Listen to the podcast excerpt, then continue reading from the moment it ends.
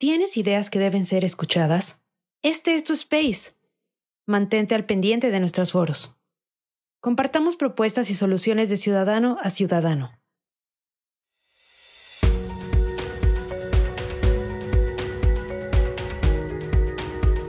Bienvenidos al espacio de Sociedad Civil México, donde propiciamos el diálogo y el debate ciudadano. En un momento comenzamos.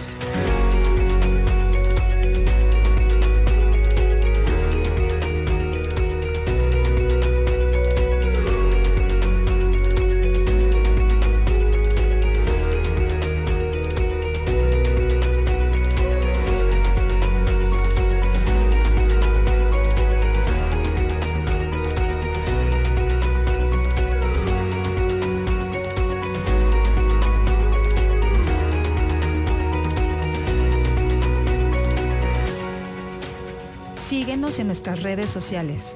Estamos presentes en Twitter, Facebook, Instagram, TikTok, Spotify y YouTube. Encuéntranos como arroba SocCivilMX.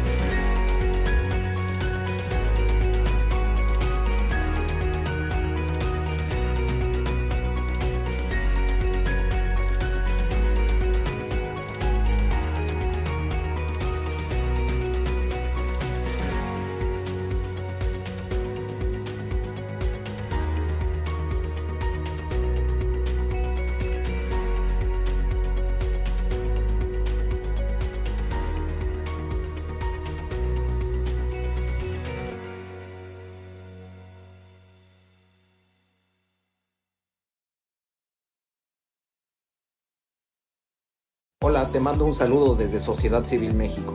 El 2024 cada día está más cerca y necesitamos de tu apoyo para poder acelerar el ritmo. Recientemente, Twitter nos invitó a unirnos a su programa de superseguidores. Hoy en día somos la primer plataforma de superseguidores en habla hispana. Esta plataforma permite a nuestros seguidores regulares puedan patrocinar nuestra iniciativa desde un solo clic. Visita nuestro perfil en Twitter e identifica dónde está la sección de Superfollow o Super Seguidor. Algunos están señalizados con una pequeña estrella. Sigue las instrucciones y listo. Gracias por ser parte de este maravilloso esfuerzo ciudadano. Somos Sociedad Civil México. Gracias. Pues muchas gracias, de verdad muchas gracias a todas y todos los que se están conectando en estos, en estos momentos.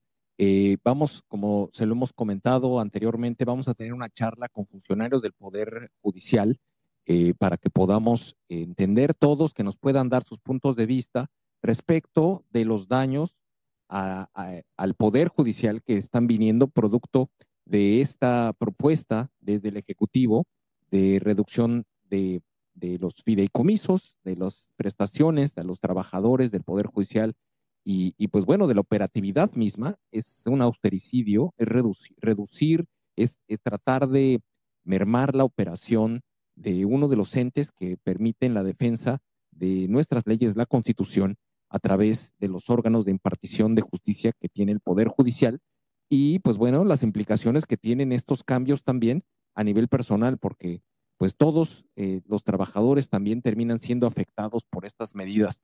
Veo que ya está con nosotros eh, eh, Ramiro de León. Muchas gracias por estar aquí puntualmente, muchas gracias de verdad. Vamos a esperar que el resto de tus compañeros empiecen a, conectarse y para que podamos escuchar diferentes puntos de vista y que podamos entender eh, las implicaciones de lo que está ocurriendo y cómo es que como sociedad civil podemos, podemos apoyarles en, en todas y cada una de las diferentes actividades que están llevando a cabo el día de ayer, eh, seguramente muchos de ustedes lo siguieron y muchos quizá incluso participaron.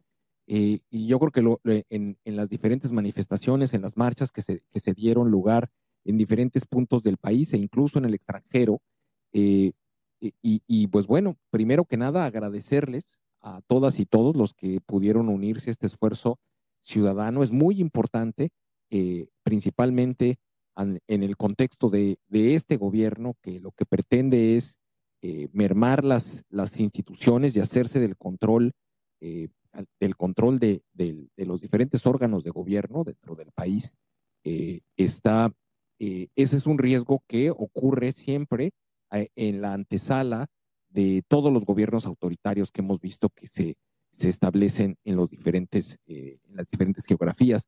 Y hoy eh, lo que estamos viendo precisamente es un ataque, un ataque a un órgano que es defensor de, eh, pues bueno, de nuestras libertades que están y derechos que están, a que, están mencionados en nuestra Constitución. si, si puedes, eh, Ramiro, nada más para checar primero tus niveles de audio, eh, a ver si puedes abrir tu micrófono y darnos una señal. Claro, claro que sí. Este, aquí presente, muchas gracias por la invitación. Eh, no sé si se escucha claro. Está perfecto, está perfecto. Ya también ya vi que está Lourdes ahí, que ya también ya, ya le mandé el micrófono. tienen que entrar a través de su aplicación de, de Twitter, bueno, ex Twitter, eh, abriendo el micrófono, eh, de preferencia utilizando Wi-Fi, que puedan comentarnos. Eh, ¿por, qué no, ¿Por qué no empezamos contigo en lo que van llegando tus, compañeros? Ya también ya Lourdes está ahí. Lourdes, ¿nos escuchas? Sí, buenas tardes. Ay, buenísimo. Se escucha muy bien, muchas gracias. Y, creo que es un video tuyo que creo que me parece que, que, vimos. Te queremos felicitar por lo que, por, por, pues, por la pasión que le has puesto a todo este tema y qué bueno que tanto hombres como mujeres de, del Poder Judicial están defendiendo la institucionalidad eh, de, la labor judicial en nuestro país. Muchas gracias, Lourdes, de verdad. No, gracias a ustedes, gracias a ustedes por esta oportunidad eh, de abrirnos a la sociedad mediante este espacio. No, gracias. Y si quieres, eh, estábamos empezando con Ramiro, pero Ramiro, ¿tendrás algún inconveniente si, si le damos el paso a Lourdes? Lourdes, ¿quieres ser primera o quieres esperar después de Ramiro? Como ustedes me indican, soy materia dispuesta. No, no, no, tengo ningún speech preparado. No, no, no, cuéntanos. A fluir, a fluir.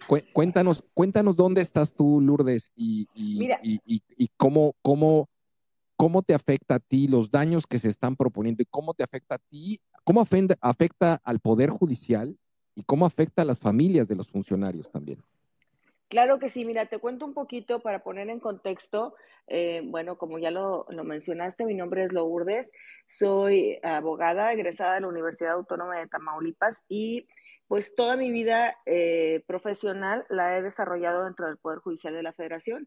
Es decir, yo ingresé recién salida de la universidad a los 22 años de edad, actualmente tengo 50, ya me balconé.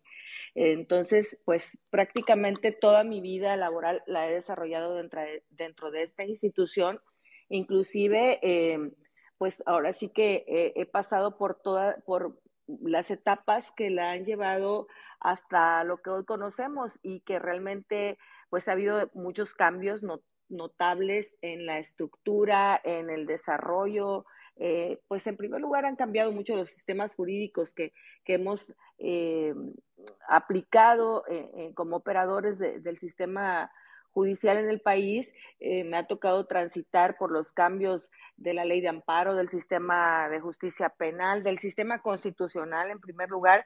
Entonces, todo, todo este tiempo durante el cual he desarrollado mi carrera, pues he he estado en la posibilidad, eh, gracias al Poder Judicial de la Federación, de prepararme constantemente para poder, eh, pues, brindar mis servicios con el profesionalismo que se requiere. Es una institución muy demandante, es una institución que a la que pues yo la considero prácticamente un apostolado sin el ánimo de, resultar este eh, que, mis palabras puedan sonar cursis, pero la verdad, eh, pues quienes nos conocen, a los que eh, tenemos ya muchos años trabajando en nuestra institución, nuestra vida se involucra por completo en ella. Em, nuestras familias, pues crecen pegadas, digamos, al Poder Judicial. Yo tengo tres hijos. actualmente soy divorciada, pero mis hijos desde temprana edad, desde brazos, pues han, han, vivido cerca del Poder Judicial de la Federación De hecho, tengo una, muchas anécdotas, pero dentro de las más destacadas es que mi hijo mayor empezó a caminar afuera de un juzgado de distrito, un juzgado de distrito que estaba precisamente em, eh, arriba del, penal de, Ciudad Victoria, Tamaulipas, donde, donde yo me desarrollé más que nada dentro de mi carrera. Entonces, eh, a, lo que voy, lo que pretendo es poner en contexto de cómo eh, puede entenderse lo que hemos estado manejando, lo que le hemos dado a conocer a la sociedad en los últimos días, en cuanto a que sí, nuestro trabajo es 24/7. Si bien en algunos de los casos no estamos materialmente eh, en los órganos jurisdiccionales esas 24 horas, porque pues he leído comentarios como que es extremo o inverosímil, tal vez para muchos lo será, así inverosímil, pero lo cierto es que nuestra vida, una vez que ingresas al Poder Judicial, se, involucra de tal manera que no podemos separarla. Em, lo nuestro eh, con el Poder Judicial de la Federación, pues realmente requiere de mucha pasión, requiere de mucho compromiso, de mucha entrega y necesariamente permea esto para nuestra vida personal. Entonces yo, yo hablo desde mi experiencia y lo digo eh, sin temor a que pueda eh, sujetarse a prueba, porque tengo todas las pruebas del mundo. Mis hijos, aunque ninguno hasta ahorita es abogado, eh, están totalmente familiarizados con nuestro sistema. Se han visto afectados en sus vidas, sí, por supuesto, porque esta entrega que, requiere el, dedicarse a la carrera judicial, pues obviamente implica que sus vidas eh, se tienen que ajustar a las necesidades familiares, al desarrollo del trabajo de sus papás. En mi caso, el papá de mis hijos también trabajó muchos años en la institución, por lo cual los dos totalmente involucrados en juzgados de distrito, en tribunales colegiados. Entonces mis hijos sabían perfectamente que tenían que ser personas independientes, eh, eh, resolver de alguna manera pues a título personal muchas de sus necesidades, si bien pues los papás obviamente cumplíamos con nuestra parte, ellos tenían que poner mucho de, lo suyo para, para poder hacerse cargo, porque sabían que papá y mamá no podían estar disponibles los 24 horas del día para ellos como, como otros eh, compañeros que tenían en sus escuelas, a las que sus papás los iban a recoger, a las que sus papás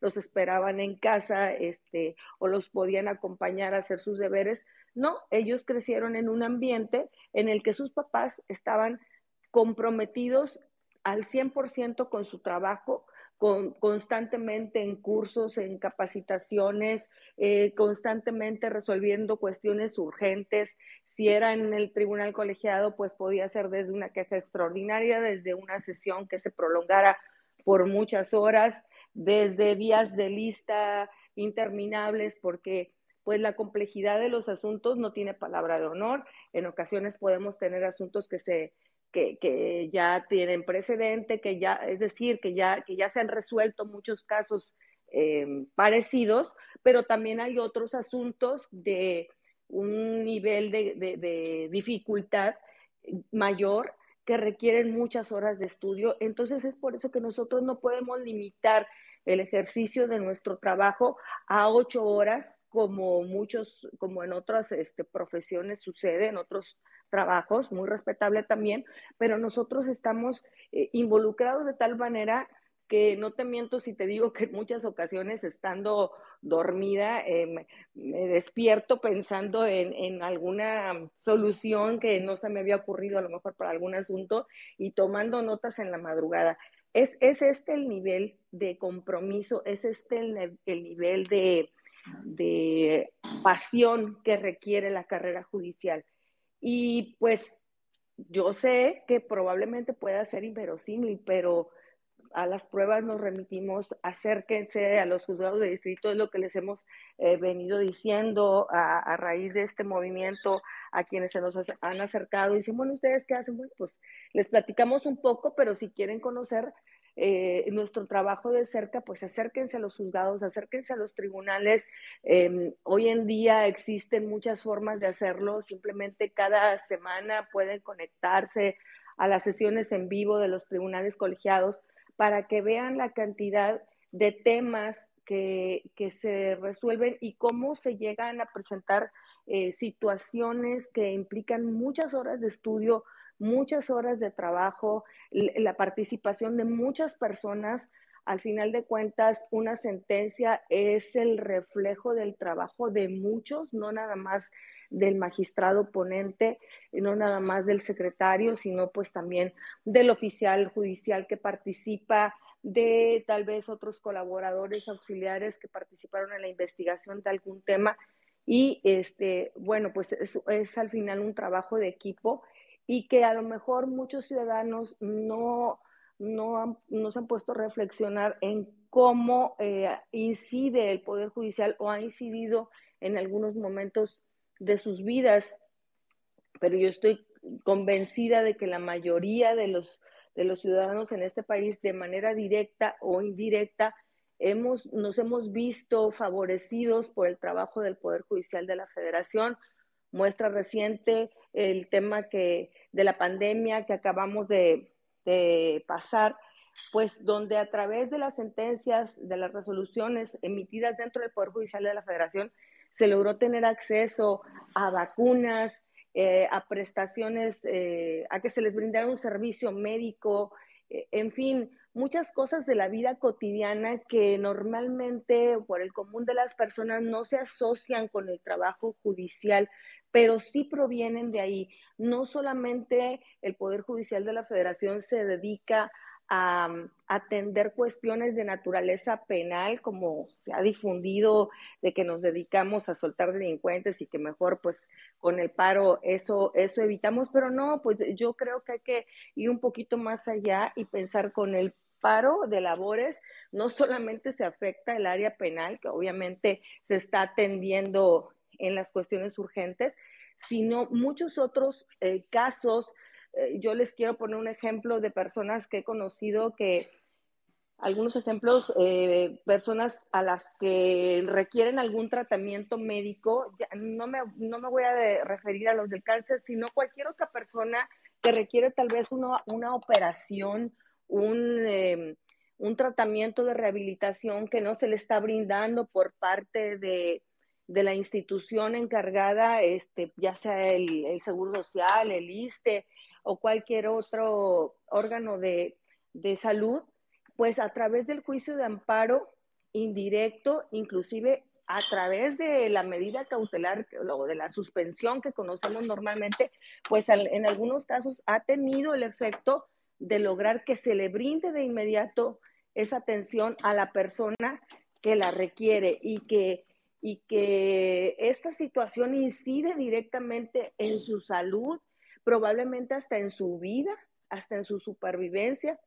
Por, por poner un ejemplo, otro ejemplo también en las cuestiones de tipo escolar, cuando hay este, eh, decisiones de algún comité académico escolar, de alguna universidad que impiden el acceso a algún estudiante por cuestiones de tipo administrativo, eh, que se le impide presentar exámenes o que no cuenta con probablemente las condiciones necesarias para recibir eh, la educación porque esta persona tiene alguna discapacidad o alguna situación que le impida acceder a, a este servicio como, como, lo hacen la mayoría de las personas, pues a través de las, de las sentencias y a través de las resoluciones eh, judiciales emitidas en los órganos del Poder Judicial de la Federación, se logra que de inmediato eh, cese esa infracción hacia sus derechos fundamentales, porque no debemos de olvidar que la educación pues también es uno de los derechos fundamentales. Y así podría eh, ejemplificar muchas, muchas cosas en las que el Poder Judicial de la Federación repercute en la vida cotidiana de las personas. Entonces, pues bueno, a lo mejor me salió un poquito del tema, ¿verdad? Digo, me, me, me emociono, pero eh, lo que yo les quiero decir es que vale la pena eh, ponernos a reflexionar y ver, eh, poner en contexto toda esta situación.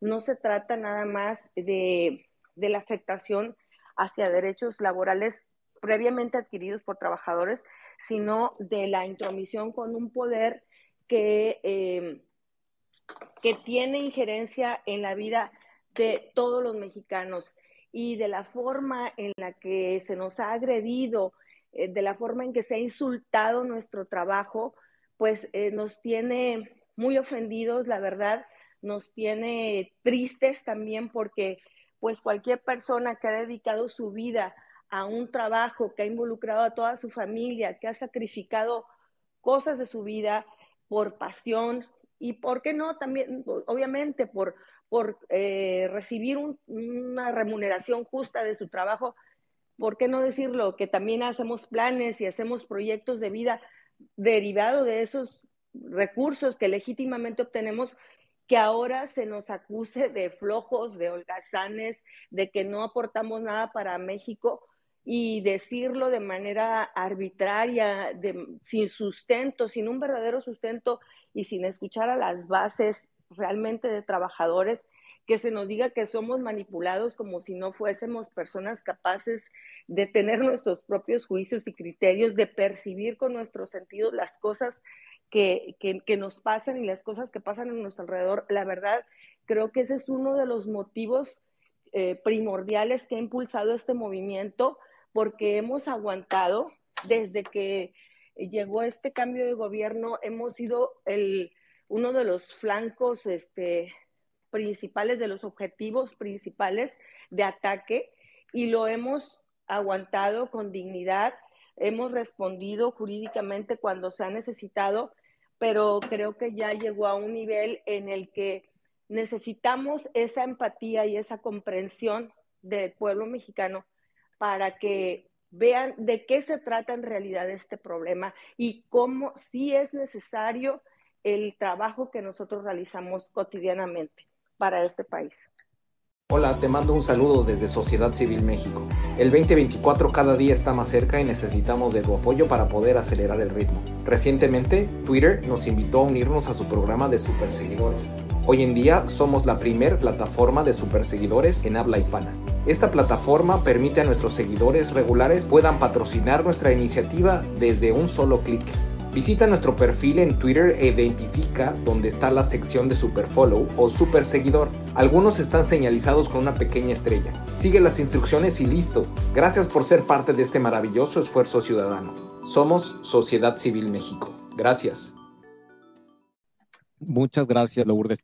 ¿Cómo, cómo le contestas a la gente que, que se muestra muy incrédula y escucha desde presidencia esos mensajes de denostaciones y toda esta negatividad que existe y que a lo mejor también algunos pueden encontrar eco porque quizá algún proceso que, que llevaron a cabo en, en alguna de las entidades del, Poder Judicial, eh, sufrieron de algún, de algún tipo de mal servicio o, falta de claridad o las cosas no salieron como ellos esperaban.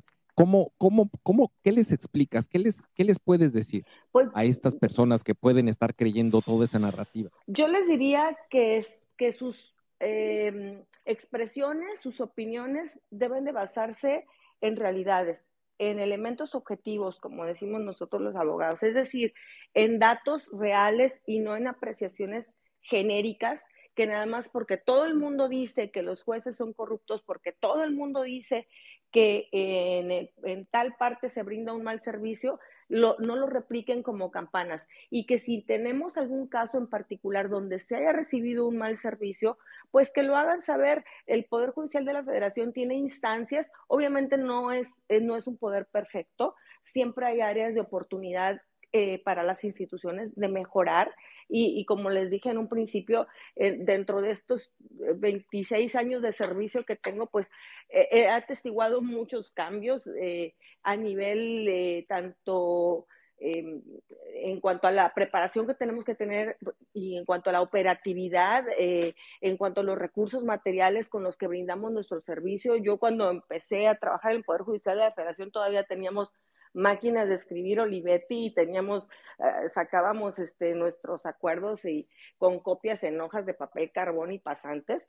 Y cuando pues ya en este momento tenemos este, un portal de servicios electrónico que, que brinda muchísimas facilidades, que no es perfecto también, obviamente que sí hay eh, algunos errores, deficiencias, pero siempre son cosas subsanables y siempre hay vías para resolver los casos particulares. Si, hay, si ha habido afectaciones, pues que se hagan saber, pero que no se refieran de manera genérica y eh, de decir que todo el Poder Judicial está podrido, que todo el Poder Judicial no funciona y no opera correctamente. Ahora, que las sentencias en algunos casos pues no les favorezcan o no les sean eh, lo que esperaban, bueno, esas ya son cuestiones de índole jurídico. Necesariamente en los juicios, pues hay quien, hay, no pueden eh, ganar, digamos, los, las dos partes, ¿verdad? Ahora, nosotros analizamos juicios contra autoridades, es decir, a través del juicio de amparo se analiza si una autoridad realizó sus actos conforme a la legalidad, conforme a la constitución. Probablemente va a haber casos en los que se ampare y en otros donde no se ampare porque al corroborarse que la autoridad precisamente ajustó su, su conducta, su proceder, su decisión a lo que le obliga la ley.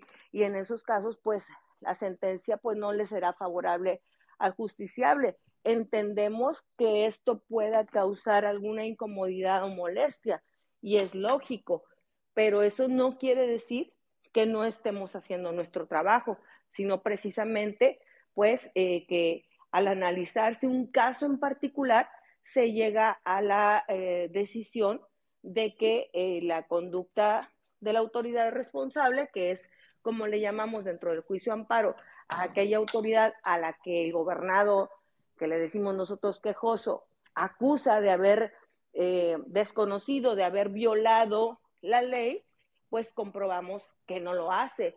Pero en esa decisión se explica en una sentencia a través de argumentos, de consideraciones legales para eh, que las partes puedan entender el por qué se toma una decisión en un sentido o en otro. Eso es lo que yo les diría, que todo tiene una razón de ser y que, y que bueno, pues que no, que no se vale que eh, se acuse a alguien, en este caso a nosotros como trabajadores, sin, eh, sin estar sustentadas esas acusaciones en elementos objetivos, en datos duros, en, en situaciones particulares donde se diga, bueno, aquí no se ha brindado un buen servicio por tal o cual razón y obviamente si hubiese alguna cuestión que deba de mejorarse o de corregirse o inclusive de sancionarse dentro del Poder Judicial de la Federación,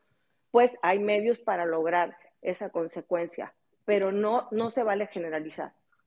No, totalmente de acuerdo y desgraciadamente eh, vivimos hoy en día un régimen que, no le gustan los datos y no le gusta cotejar la realidad eh, con su narrativa. Así y ese es, ese, es uno, ese es uno de los problemas que estamos enfrentando hoy en día.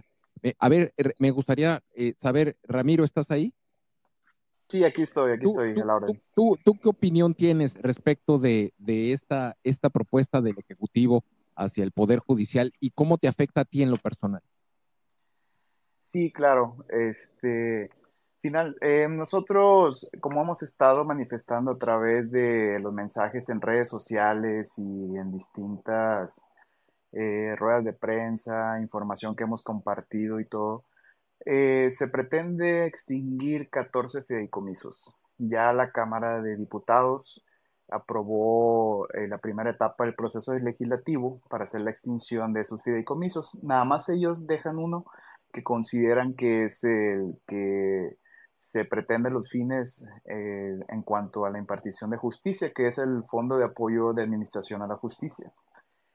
Eh, lo hablábamos eh, en qué aspecto. De esos fondos hay seis directamente vinculados con prestaciones y condiciones generales de trabajo que tenemos los trabajadores, tanto del Consejo de la Judicatura Federal, de la Suprema Corte de la Justicia de la Nación y del Tribunal Electoral del Poder Judicial de la Federación. directamente se nos hace eh, una afectación en cuanto a la cuestión de gastos extraordinarios en el pago de gastos médicos mayores. ¿Qué implica esto? Nosotros tenemos una prestación que pagamos una parte proporcional del seguro de gastos médicos mayores, tenemos una suma asegurada eh, por tanta cuantía, dependiendo de cómo tengamos potencializada la, eh, la póliza. Al cubrirse, eh, gastarse toda esa suma asegurada, el Consejo de la Judicatura Federal o la Suprema Corte de Justicia de la Nación o el Tribunal Electoral de ese fondo obtienen para pagar los gastos extra han circulado varios medios que, por ejemplo, una compañera eh, estaba diciendo en una entrevista que le hicieron que ella en una cuestión de cáncer eh, le tuvieron que hacer un trasplante, creo que de riñón, a través del ISTE. El ISTE, después de batallar, que se pusieron de acuerdo en que tenían que hacer ese trasplante, le dijo, oye, ¿sabes qué? Te lo voy a hacer, ya consiguió los donadores la persona la compañera de trabajo consiguió los donadores, no fue el ISTE, y le dijo, yo nada más voy a pagar tu operación y no me voy a hacer cargo de los gastos de la persona quien va a ser el donante. Y así como todas las cuestiones inherentes a la recuperación de esa persona. ¿Ok? ¿Qué sucedió? Este fideicomiso de esa parte fue que aportó para cubrir esos gastos extraordinarios. Y cabe recalcar que ese fideicomiso, nosotros como trabajadores hacemos aportaciones voluntarias para que se tenga eh, esa cantidad y, y exista el apoyo para todos nosotros. Otro fideicomiso que hay una afectación directa a los derechos laborales es personal de la Suprema Corte de Justicia de la Nación, desde tanto personal de mandos medios superiores y operativos, tienen eh, una prestación que es el pago complementario de pensiones. ¿Esto qué quiere decir? Que al obtener 30 años de servicio o más, 35, 40, eh, de esa fideicomiso se completa este, el pago a la pensión para que se obtenga un salario este, proporcional como el que se venía recibiendo día a día cuando estaban en activo también desaparecería ese fideicomiso y obviamente habría afectación a los trabajadores ya jubilados y los que se encuentran con aspiración este, a obtener a su jubilación. Otro fideicomiso que va más allá es el del Fondo Júrica, que va eh, de la mano con la implementación de las distintas reformas constitucionales que han existido. Por ejemplo, la que ya sucedió, van dos, que es la reforma penal en el 2014, que se tuvo que hacer la implementación y construcción de los centros de justicia penales federales, que fue una reforma tanto estatal y como federal, y los fondos para la creación, capacitación y nombramientos de nuevas personas titulares, así como de mandos administrativos y de carrera jurisdiccional, de ese fondo es el que se obtenían los recursos. ¿Para qué? Para que se hubiesen esa creación de órganos jurisdiccionales.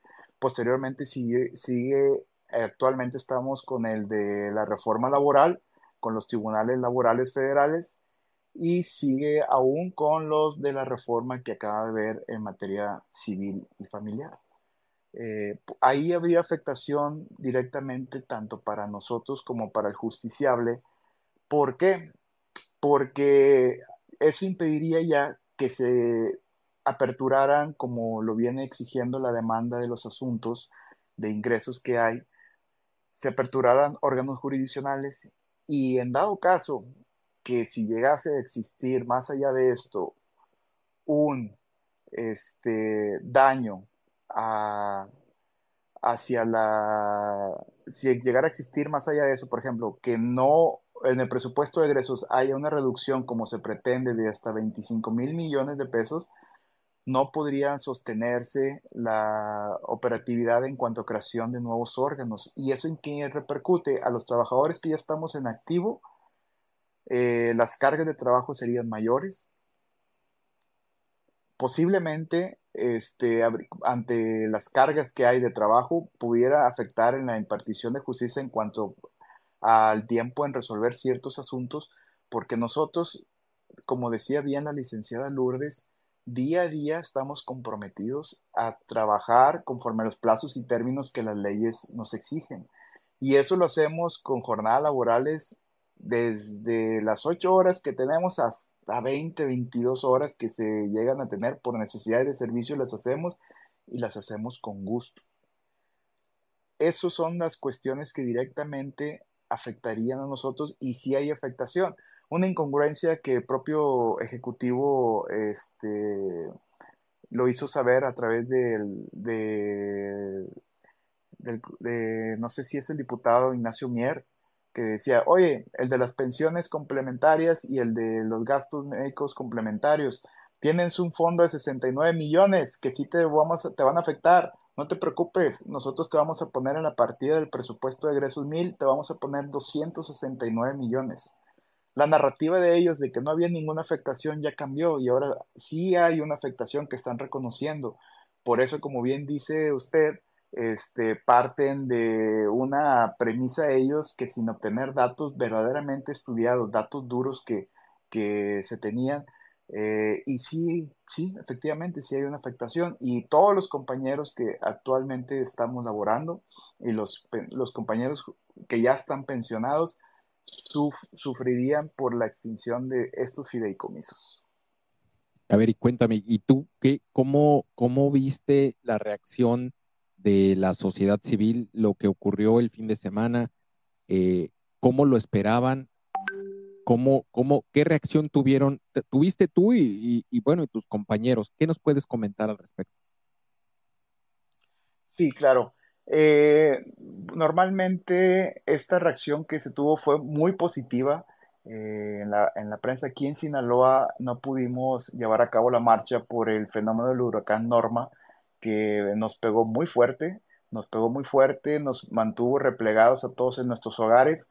Eh, pero estuvimos de corazón compartiendo y difundiendo lo que sucedió en otras ciudades. Yo soy de, de, Monterrey, Nuevo León, nacido allá en, en, ese hermoso estado, y por necesidades de servicio y por invitación me tuve que venir a trabajar acá en Culiacán, Sinaloa. Ya tengo por acá 10 años, este, 12 años estuve ya en Monterrey, tengo de carrera, de carrera 23 años en el Poder Judicial, comencé este, muy joven, a los 17 años en, esto, llevé a la par la, la carrera de, Derecho. Eh, y al comentando con mis amistades en Nuevo León, hubo una recepción impresionante. No esperábamos el apoyo total de nosotros mismos eh, como compañeros del, del, Poder Judicial de la Federación, pero por datos que sé de primera fuente en Nuevo León, hubo una asistencia de 4.500 personas. Eh, no se esperaba tanto y sin embargo se acercaron de todos, de todos, de todos los medios, asociaciones civiles, eh, personas que ahí se encontraban laborando, que ellos mismos se unieron a cargar pancartas o se ofrecieron ahí poner en sus puestos o las personas que vendían este, aguas frescas y todos se acercaron y dijeron, ¿qué podemos ayudarlos? Porque ustedes son personas este, intelectuales que trabajan, defienden la Constitución y nos defienden de actos de arbitrariedad de las autoridades. Unas sí estaban muy empapadas con las funciones que hacemos en el Poder Judicial de la Federación, pero otras más no tienen idea de lo que hacemos. Eh, nos gustó mucho la, recepción que tuvo de la sociedad en general.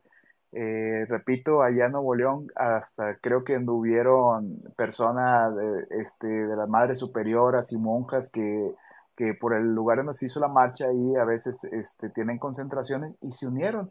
Y todos lo que cabe aquí recalcar es que fue voluntariamente. A nadie se nos ha exigido tanto de personas titulares o una línea del Consejo de la Judicatura Federal de Suprema Corte, nadie, nadie se nos ha exigido que hagamos algo a la fuerza. Esto nació, este movimiento nació del propio ánimo de los trabajadores, de la base trabajadora que somos, del Poder Judicial de la Federación, y por eso mismo eh, es un movimiento que ha obtenido mucha fuerza y legitimación. ¿Por qué? Porque nació de nosotros no nació por presión de nadie. Estamos muy agradecidos porque el propio Consejo de la Judicatura Federal nos dejó hacer uso de nuestros derechos laborales que tenemos, derechos que por cierto están este, en las leyes federales, la Ley Federal de Trabajadores al Servicio del Estado, en la Constitución Política en 123, y algunos otros más que vienen de tratados internacionales, en el organismo este, internacional de trabajo, varias ahí hay ciertos convenios que, que manejan nuestro derecho a ver las cuestiones este, de los contratos y laborales que nos afecta. Y ahorita nos está afectando, ¿por qué? Porque estos fideicomisos impactan, como lo decía anteriormente, directamente en condiciones generales de trabajo que ya fueron este, negociadas y tratadas con eh, la presidencia del Consejo de la Judicatura Federal. Y pues resulta que el Poder Legislativo, pues ahora con esta modificación de un agregado al artículo de la Ley Orgánica del Poder Judicial de la Federación, quiere finalizar con estos fideicomisos y obtener más de 15 mil millones de pesos este, en recursos y, han variado mucho que primero decían que iba a ser para los adultos con incapacidades y con vejez, ahora se está hablando que va a ser para 2 millones para becas para, para jóvenes este, construyendo el futuro, o sea, también hay una narrativa que no es congruente con ellos. Ya, y lo, Lourdes, ¿tú qué nos puedes contar de, la reacción de la sociedad civil? ¿Cómo lo tomaste tú y, qué, te dicen a ti tus, tus compañeros? Sí, ¿se escucha? Sí, sí, se escucha muy bien, ah, gracias. Perfecto, gracias. Eh, pues mira, la reacción aquí en la ciudad de Tampico ha sido variada este, desde el día uno del paro. Bueno, pues había quienes empezaron a protestar por la afectación a la vialidad. El, el, el, edificio sede del Poder Judicial de la Federación aquí en Tampico se encuentra en la Avenida Hidalgo, que es una de las principales. Entonces, sí hubo algunas muestras de inconformidad, pero también hubo otras extremadamente satisfactorias en el sentido de llegar a apoyar, eh, nos llevaban este paquetes de, botellas de agua, eh, alimentos también para algunos compañeros, em, el apoyo de, sumarse. Hubo algunas personas eh, de la tercera edad que llegaron y se quedaron ahí con nosotros, inclusive que el día de ayer nos acompañaron a la marcha, porque decían, yo sí he visto porque a mi comadre, a mi pariente, a mi familiar, aquí le ayudaron y aquí siempre son muy amables y aquí siempre nos atienden. Inclusive hubo una expresión muy particular de un taxista que nos pasó al reverso de uno de los trípticos que se le repartieron. Eh, eh, expuso ahí, no recuerdo exactamente ahorita la frase, pero en pocas palabras nos puso no se rindan. Estamos con ustedes, son la única esperanza. Si el poder recae en una sola persona y no hay un control, ¿a dónde vamos a ir a parar? Palabras más, palabras menos. Inclusive el día de ayer ese, ese recadito, ese mensaje escrito se enmarcó y se, se exhibió ahí durante el, pequeño meeting que tuvimos en la Plaza de Armas aquí en Tampico. Entonces, pues, eh, si bien es cierto, hay personas eh, pues que muestran cierta intolerancia para el movimiento, eh, pero creo que, que, generalmente son personas que no se informan y ven simplemente una situación mediática, ay, me va a afectar, voy a llegar a lo mejor un poco más tarde mi trabajo o tal plan que tenía pues de, transitar por X avenida eh, no, no resulta como lo había pensado, pero la mayoría, la gran mayoría de, las personas del pueblo mexicano sí tienen esa sensibilidad, sí han visto eh, de manera directa o indirecta nuestro trabajo y tal vez no están bien informados, pero tienen ese interés en conocer eh, la causa de nuestro movimiento y les sorprende sobremanera, precisamente creo yo, porque nunca nos habían visto la cara. Nosotros, nuestro trabajo es silencioso, nuestro trabajo es de, desde una trinchera oculta, nunca ha sido eh, pues el más popular, inclusive hay mucha confusión en cuanto al Poder Judicial de la Federación y, y que algunos creen que somos policías o que es la Procuraduría y pues bueno, basta con, acercarse y, explicarles de alguna manera de qué se trata para que las personas eh, comprendan. El pueblo mexicano no está conformado por tontos, no, no somos personas que no entendamos, eh, solo que a veces la, la forma en la que llega la información, las fuentes informativas, pues no, no hay una honestidad en cuanto a la difusión que se hace, no hay una, un soporte verdadero. Eh, em, simplemente hace tiempo me di cuenta porque estaba, me quedé una tarde a acompañar a mi mamá y, estaba viendo la televisión, y, una telenovela en la que X persona le va y le dice a otra, no, pues es que, eh, que te voy a pagar tanto para que mañana se haga el juicio de fulano de tal. Un personaje y, y, y, ipso facto la telenovela este, hicieron un juicio sumarísimo y en ese mismo acto eh, desahogaron un supuesto juicio, obviamente teatral, este, y, y una sentencia. Entonces, pues ahí e, ese parámetro tan, tan doméstico, tan cotidiano, y perdón si, si, si me voy en este ejemplo tan simple, pues nos pone de manifiesto cómo eh, también algunos medios de comunicación, no todos, pues a través, no asumen tal vez la responsabilidad social tan grande que tienen en cuanto a los mensajes eh, que dan, no solamente a través de las noticias, sino también a través de los programas. Creo que este país necesita eh, tener acceso a, fuentes fidedignas de información, a una mayor cultura y a una mayor, eh, pues, elementos de, aprendizaje eh, sencillos, yo no estoy diciendo que, se tengan que poner a estudiar jurisprudencia, doctrina, etcétera, sino simplemente a través del lenguaje sencillo explicar cuál es la función que se realiza y por qué es importante eh, el preservar el principio de división de poderes en nuestro país. Eh, porque entonces creo que, esa sería mi respuesta de que es, variada la, la, la, percepción, pero creo que en su mayoría hay interés del pueblo mexicano, hay mucho hartazgo y, y también se ponen en duda muchas expresiones para, inverosímiles, la verdad, de que no es posible que, se diga, ah, todos son flojos. Yo creo que, que, una expresión así genérica, como lo dije en mi anterior intervención, las expresiones genéricas, pues cada vez están más desvalidadas. Los, los jóvenes, inclusive, que cada vez son más pensantes y más cuestionadores, pues ya no se tragan ese cuento, ¿no? Entonces, basta con, con un poquito más de información, con un poquito más de honestidad de los medios de comunicación y con la total apertura que tenemos los quienes integramos el Poder Judicial de la Federación para brindar esa orientación y ese eh, acompañamiento para que las personas conozcan lo que hacemos, conozcan lo que hacemos. Entonces, esa sería mi idea.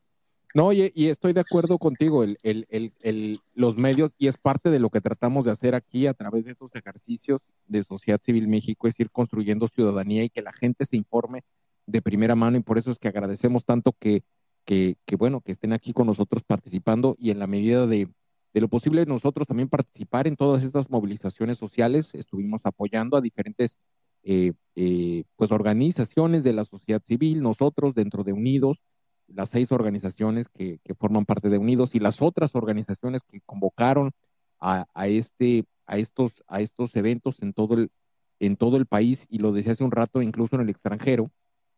Y, una de las personas que estuvo detrás de esta convocatoria es la doctora eh, eh, que está aquí con nosotros, Mercedes. Si estás, nos puedes comentar un poco, Mercedes, el, el cómo lo viviste a nivel de cancha, la, la organización, los resultados estaba leyendo ahorita un, un, un tuit que, lanzó eh, la candidata Sheinbaum diciendo que no le preocupa las manifestaciones de la sociedad civil, porque a, pesar de, que son un poder importante, el Poder Judicial dice fueron muy pocos en su defensa.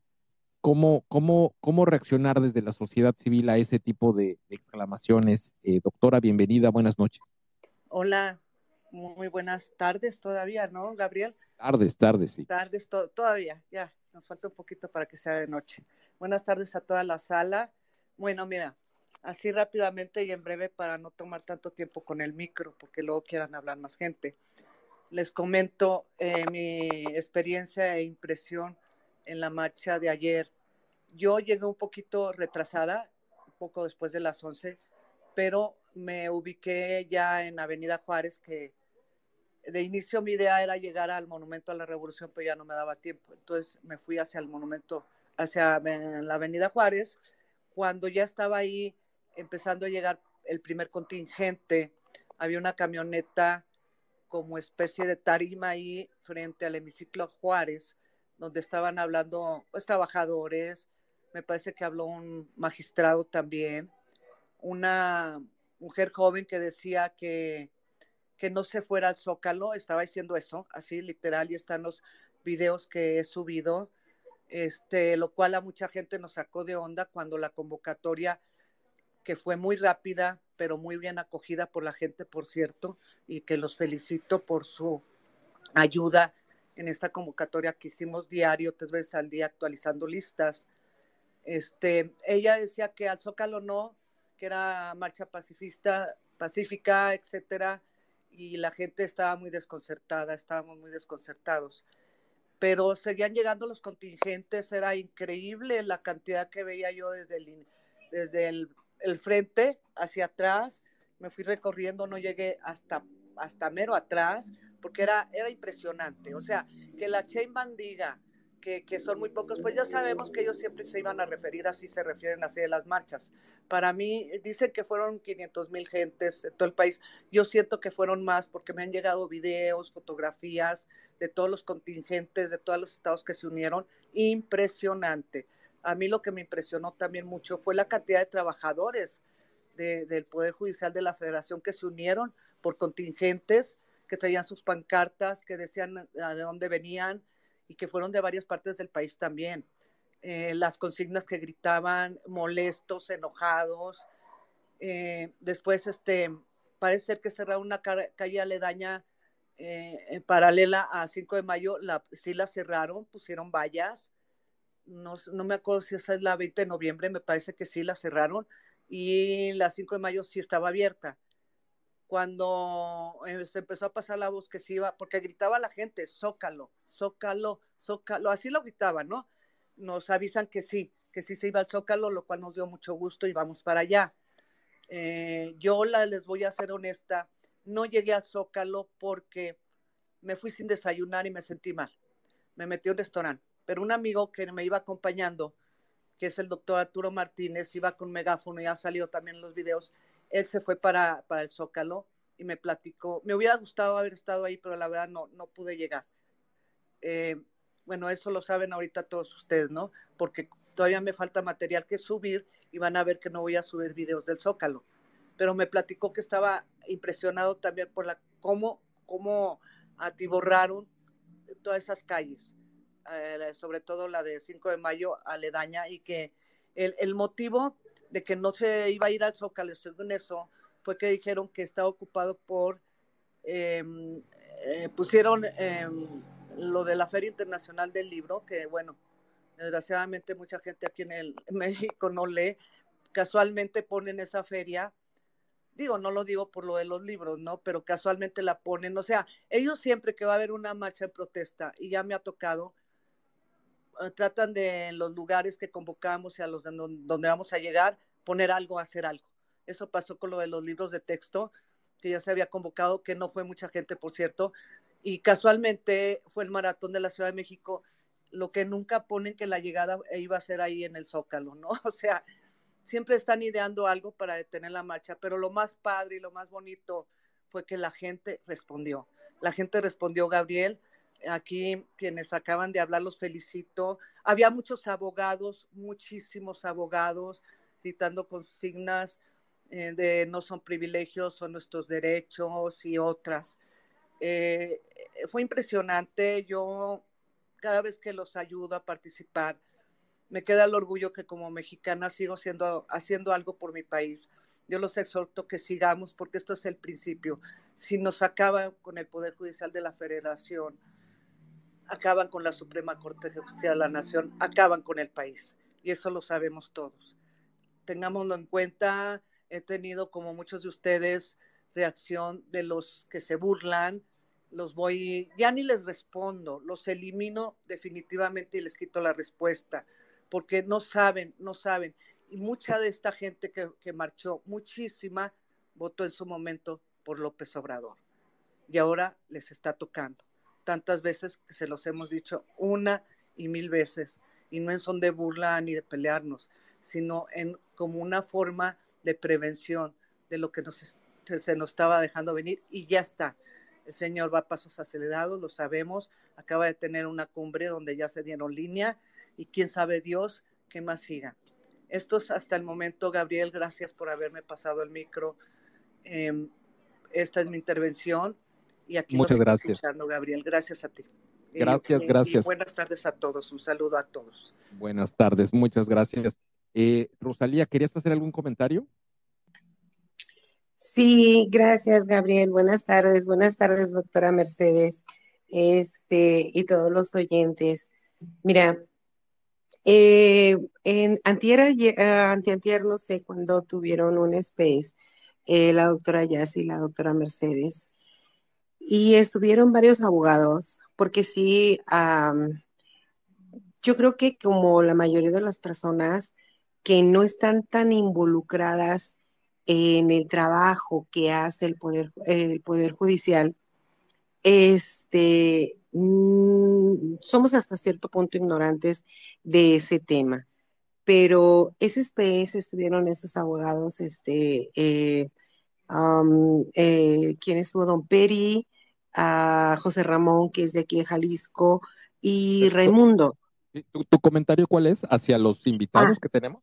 Ah, no, no, no, no, no, espérate, yo eh, tengo muchos amigos trabajando en el Poder Judicial aquí en Jalisco. Este, el día domingo yo me fui a la marcha, sufrí un accidente eh, de unas quemaduras, me quedé en las instalaciones de- del Poder Judicial y no tienes idea, no tienes idea, Gabriel, el, el apoyo, el apoyo tan grande, los que sabemos un poco del trabajo que hacen estas personas, estas personas que, como dijo, bien dijo Lourdes, que están prácticamente en el anonimato, pero que son súper importantes para, para nosotros los ciudadanos, Gabriel, para nosotros los ciudadanos, porque este, eh, son los que nos defienden, son los que defienden nuestros derechos. Entonces, definitivamente conmigo tienen, porque sé cuál es su trabajo, porque he estado involucrada y no precisamente porque trabajo, porque yo donde quiera me meto. Gracias a Dios, bueno, tengo buena comunicación con gobiernos y todo esto. Este, sé los trabajos, sé las horas, las horas que se llevan. No tienes idea, Gabriel, eh, Lourdes y am, Ramiro, no me dejarán mentir, que no nada más son 12 horas, son hasta 24 horas que tienen que estar Sí, ellos trabajando o trabajando en el tema para el ciudadano, no para ellos, no para ellos. sí, ¿sí? mucha- En sí, realidad, sí. en- es, lo, es lo- es lo que nos mencionaba Lourdes, el sacrificio y la vocación, la pasión. Que- exacto, eh, Déjame, Exactamente. déjame, déjame continuar, porque has tenido inestable su, su red Johnny, quien tiene también, él es también, bueno, son, entiendo, son varias personas que van a, van a interactuar con nosotros desde esa cuenta, eh, servidores, funcionarios del Poder Judicial. Johnny, ¿estás ahí? O quien esté operando la cuenta de Johnny. Adelante, Sí, efectivamente, aquí estamos. te, te escuchamos, adelante. Gracias. Este, primero que nada, buenas tardes, un saludo a todos. Este, me presento, soy Jonathan, eh, integrante del Poder Judicial de la Federación, con 13 años de experiencia. Eh, me gustaría que clarificar eh, algunos aspectos que quizás desde mi punto de vista son importantes para la sociedad. Eh, debe entenderse, desde mi punto de vista, en un inicio, que la desaparición de los fideicomisos, exactamente de los 13 fideicomisos, por un monto total de 15 mil millones de pesos, no afectan únicamente a la Suprema Corte en cuanto a salarios, en cuanto a prestaciones de los ministros, como se maneja en el discurso oficial. Eso es falso. Eh, ¿Por qué? Porque una vez que ya nos imponemos del contenido de cuáles son precisamente estos fideicomisos, tenemos que estos fideicomisos son fideicomisos que sí, seis son de la Suprema Corte de la Justicia de la Nación, cinco fideicomisos son del Consejo de la Judicatura Federal y son dos fideicomisos del Tribunal Electoral. Como bien lo apuntó el licenciado Ramiro, estos fideicomisos inciden en la base trabajadora. La base trabajadora del Poder Judicial de la Federación incluye diversos niveles, diversas categorías. Eh, la población debe comprender que, y enterarse, sobre todo conocer, que existen mandos operativos que son la mayoría de los trabajadores, eh, según datos del Instituto Nacional de Geografía y Estadística, eh, actualmente se cuenta con 53 mil trabajadores. De estos 53 mil trabajadores, el gran grueso son eh, base operativa, es decir, son los eh, oficiales judiciales, quienes con su trabajo, con su arduo esfuerzo día a día, eh, mantienen el trabajo constante en los órganos, e igualmente los diversos mandos superiores a ellos, que son los medios, y posteriormente los superiores, que son ya los titulares de los órganos del Poder Judicial de la Federación. En ese sentido, tenemos que la desaparición de los fideicomisos, eh, por ejemplo, eh, tenemos también, como lo apuntó el compañero este, Ramiro, tenemos el fideicomiso de este, pensiones complementarias, tenemos el de prestaciones médicas, que esos afectan directamente a los trabajadores. Pero la población también debe conocer que esta afectación también conlleva una afectación estructural al funcionamiento y la autonomía e independencia del Poder Judicial. Simplemente tenemos que entre los fondos que van a desaparecer se encuentra eh, el Fondo de Desarrollo e Infraestructura e Implementación de las Reformas Constitucionales en materia de justicia federal. Esto es una, una afectación gravísima a la impartición de justicia porque lo conoce el gremio. El gremio es consciente sobre los grandes esfuerzos que hace el Poder Judicial de la Federación para resolver la enorme cantidad de asuntos que no es culpa del gremio, es una necesidad social. Cada día este país aumenta en su población y en consecuencia también aumentan los problemas sociales que presentan y es deber de los tribunales constitucionales eh, que nuestra obligación es garantizar y maximizar sus derechos, atender las necesidades.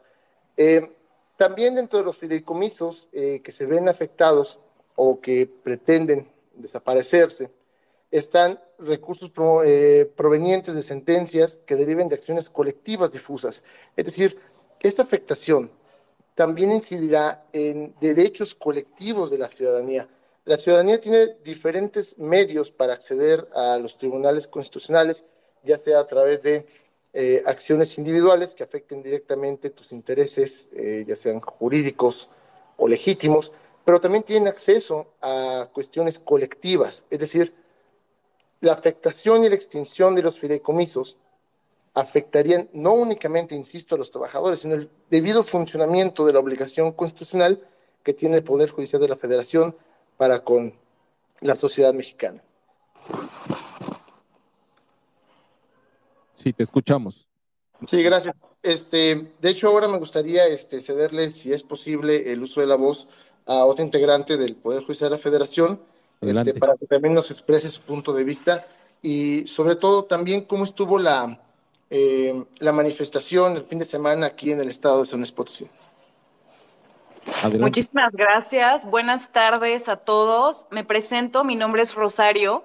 Igual que Jonathan, también soy integrante del Poder Judicial de la Federación. Estamos en San Luis Potosí.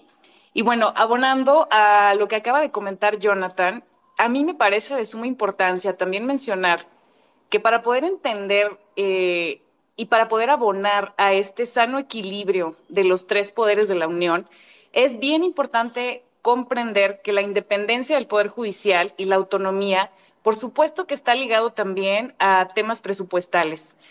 Em, miren, no, no creo que debamos mantener eh, esta idea bajo, bajo el título de austeridad republicana, no creo que sea sano mantener esta idea de, del presupuesto asignado al Poder Judicial de la Federación del 1.4% aproximadamente y no aumentarlo eh, e incluso hablar ahora de que hay una posible reducción. Eh, esto ya se ha analizado eh, por parte del derecho internacional regional, por ejemplo, la Comisión Interamericana de Derechos Humanos, que establece que eh, sería ideal como una garantía para esta independencia de los poderes judiciales que se ubican en todos los países, que pues no descienda del 2%. Y en nuestro país estamos hablando que pues al día de hoy es 1.4% del presupuesto general.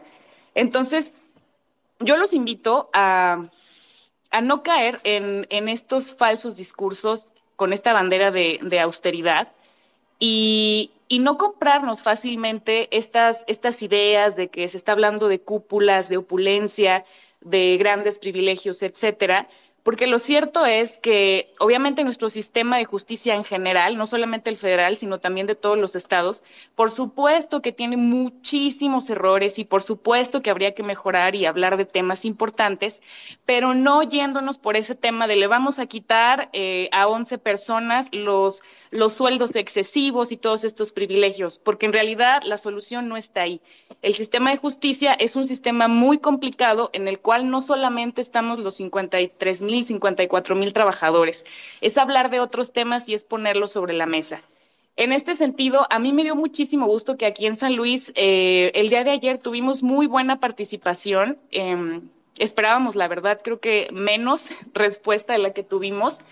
Y en realidad la gente, eh, al, menos la que se nos acercaba, pues entendía, entendía y, y creo que todos en general tenemos una, una noción de que no queremos caer en estos discursos que únicamente nos están dividiendo como país.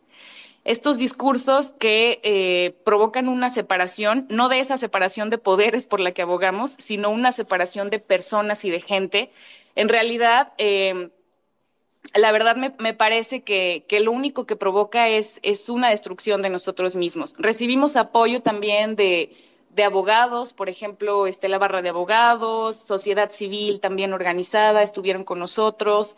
Me parece que también incluso por ahí hubo representantes de, de víctimas de desaparición forzada, de feminicidios. Es decir, esta presencia a la que nos referimos, que es todos nosotros conformamos los sistemas judiciales, estuvo ahí con nosotros en San Luis Potosí y yo me atrevería a asegurar que no solo en San Luis, sino en el resto del país, lo cual nos llena de orgullo y sobre todo nos llena de fuerza para seguir luchando por esta independencia y autonomía y sí, por supuesto, hablar de temas que hay que hablar, pero no caer en, el falso discurso del odio y de la furia. Muy bien, ¿algo, algo más, eh, Johnny? Sí, mira, este, otro aspecto que también este, queríamos destacar este, en cuanto a la desaparición de los fideicomisos es que existen eh, compromisos internacionales, como bien lo, lo este, acotaba mi querida compañera Rosario.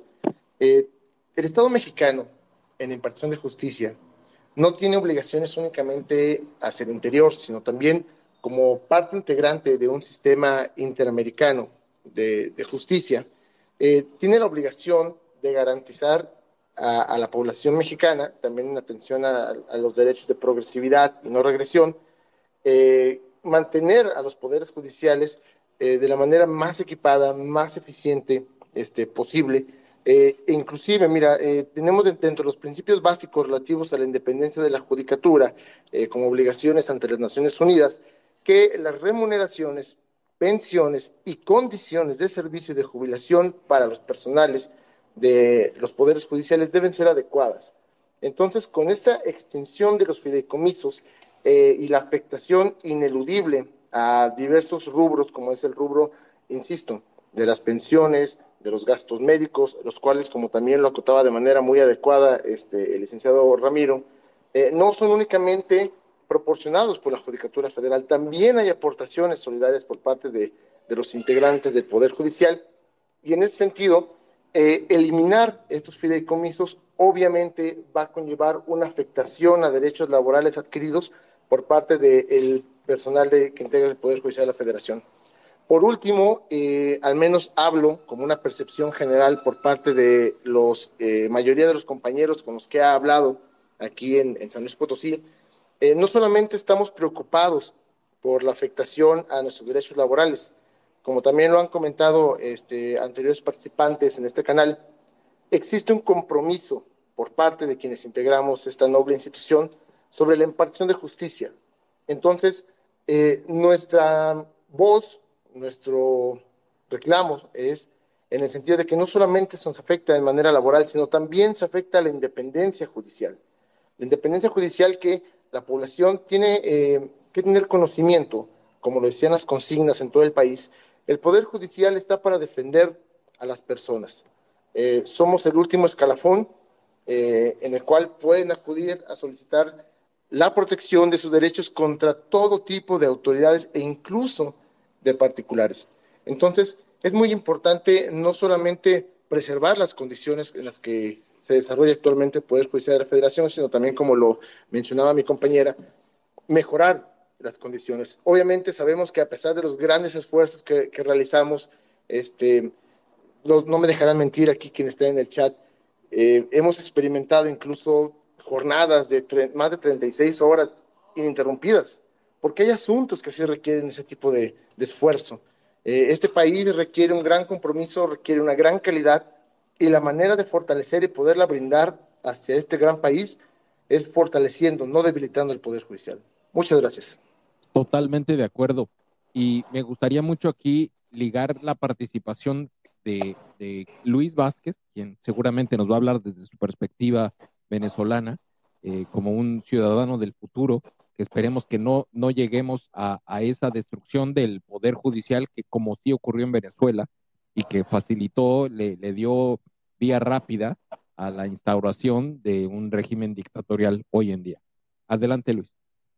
Gracias, sociedad. Doctora Mercedes, primero que todo, mi, solidaridad con, con todos los afectados del Poder Judicial en México. Mira, y, te lo digo, yo no soy tan emocional así, pero escuchándolo se me crispan los pelos porque estoy regresando a lo que hicieron con el Poder Judicial en Venezuela, a lo que hicieron con PDVSA. Es idénticamente igual.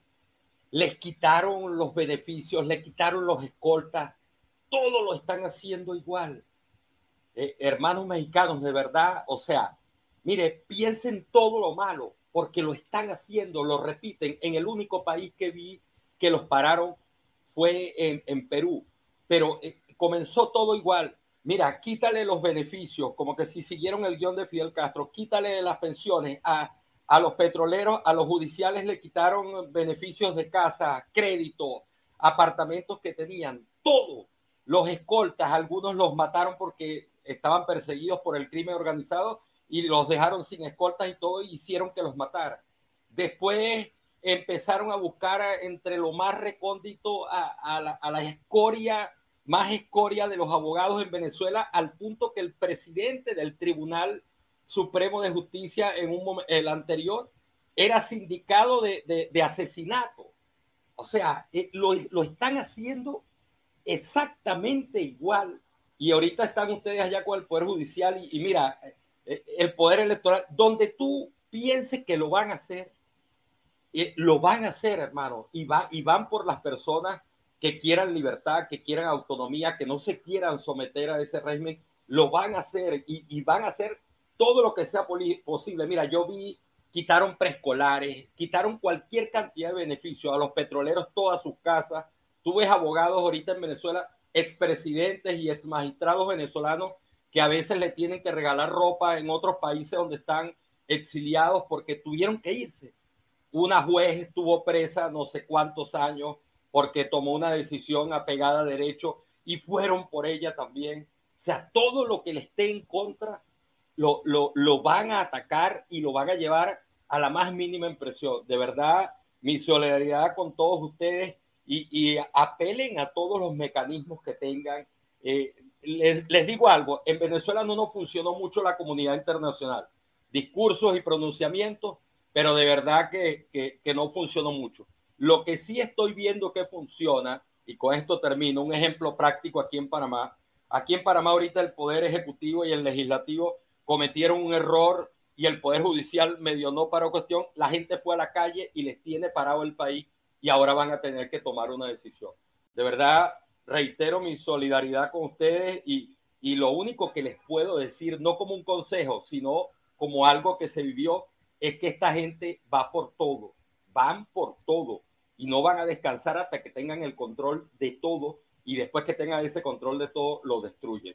Muchas gracias, sociedad. Gracias, Luis, mucha, muy amable, por eso lo, lo mencionaba y Espero que no lleguemos a ese futuro, pero de repente Luis nos comparte experiencias de lo que vivió en Venezuela que suenan al capítulo 2 de una telenovela. Eh, veo que está llegando ya eh, mi querida Ana Lucía. ¿Cómo estás, Ana Lu? Adelante. Bien, espero que me escuchen ahí. ¿Sí me escuchan? Todo bien. Gracias. En las tardes soy mamá chofer, entonces batallo mucho con la señal, una disculpa. Ah, desde hace rato los estoy escuchando con cierta dificultad, pero les quiero transmitir un poquito lo que yo viví. Eh, yo asistí a la marcha de Morelia, una de mis mejores amigas es, trabaja en un tribunal colegiado y la he estado acompañando no desde ahora, sino desde la reforma a la ley que le llaman Saldívar y hemos estado hablando mucho de este tema.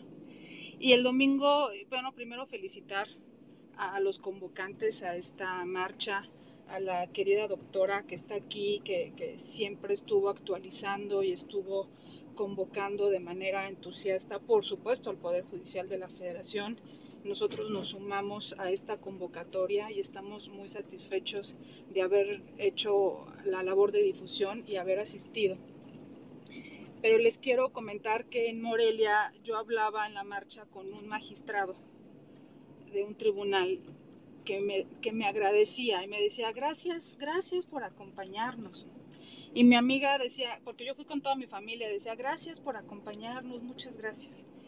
Y yo pensaba, digo, correspondía su agradecimiento con mucho cariño y mucho entusiasmo, pero yo pensaba en que no estamos entendiendo que estas luchas tienen que ser de todos, que ahorita le está tocando al Poder Judicial de la Federación, pero que en su momento le tocó al INE y en su momento hicieron también una destrucción y una colonización de la Comisión Nacional de Derechos Humanos por la que nadie marchó, por supuesto, está colonizada, le pusieron una piedra encima, literalmente, ¿no?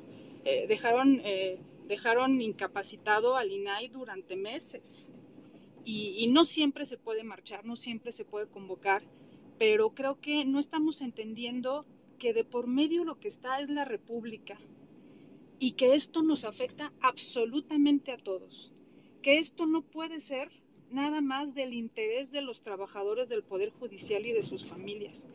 Tiene que ser del interés de todos, porque desde el oficialismo se quieren anular derechos adquiridos de trabajadores. Es como si llegaran agentes externos a una empresa a decirles, pues mira, este, este ahorro que estás aquí, que te descuentan cada mes 10%, ya me lo quedo. Ahora, y créeme, sí te lo voy a regresar, ¿eh? pero ahorita, eh, como es un privilegio, te lo voy a quitar. Es, es un poco así. Y tenemos que vernos todos reflejados porque pueden hacer lo mismo con los derechos de cualquiera.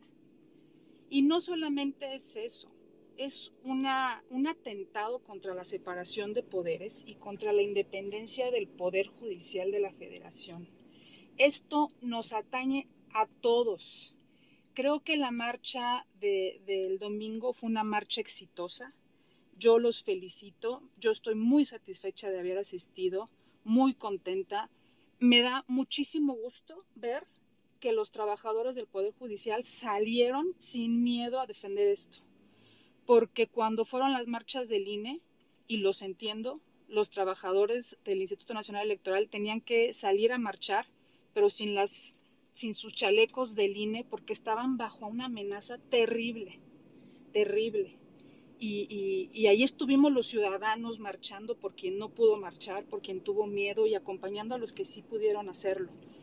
Y en esta ocasión también, y creo yo que esta no va a ser la primera marcha o la única marcha tendremos que salir a marchar de nueva cuenta por el Poder Judicial de la Federación y por muchas causas más, pero nada más al Poder Judicial de la Federación le están quitando los fideicomisos, pero después viene ¿sí? el recorte de presupuesto y después viene esa batalla por el presupuesto del Poder Judicial de la Federación y lo que está de por medio es el acceso de los ciudadanos a la justicia, que es un derecho que está en la Constitución y tenemos que defenderlo por todas las vías. Y después les recuerdo, queridos amigos, muchos aquí caras conocidas que, que nos encontramos en las marchas y en el activismo ciudadano, lo que viene después, y ya fue anunciado, no hay engaño, es un plan C que entre otras cosas busca que haya una reforma de gran calado al Poder Judicial, que incluya la elección por la vía del voto popular de jueces, ministros, magistrados y demás. Entonces, todos aquellos que han estado haciendo carrera judicial y han estado haciendo méritos y trabajando horas y horas, y yo lo sé porque yo soy abogada y lo sé porque tengo muchos amigos en el Poder Judicial, sé de su esfuerzo, ¿sí? Se acabó porque nunca van a poder accesar a, a esas posiciones si no es por la vía del voto popular o sea hacer campaña y ya sabemos lo que es hacer campaña en nuestro país. Así es que creo que esta es la primera movilización de muchas más que tienen que haber y creo yo que tenemos que entender que lo que está de por medio es la República. Hoy le toca al Poder Judicial este golpazo, pero vienen más golpes y se han asestado muchos otros en los que no todo mundo ha entendido la relevancia y la urgencia. Ojalá que este sea un llamado de atención a todos para que no tengamos que agradecernos por acompañarnos, sino que tengamos que asumir nuestra responsabilidad ciudadana.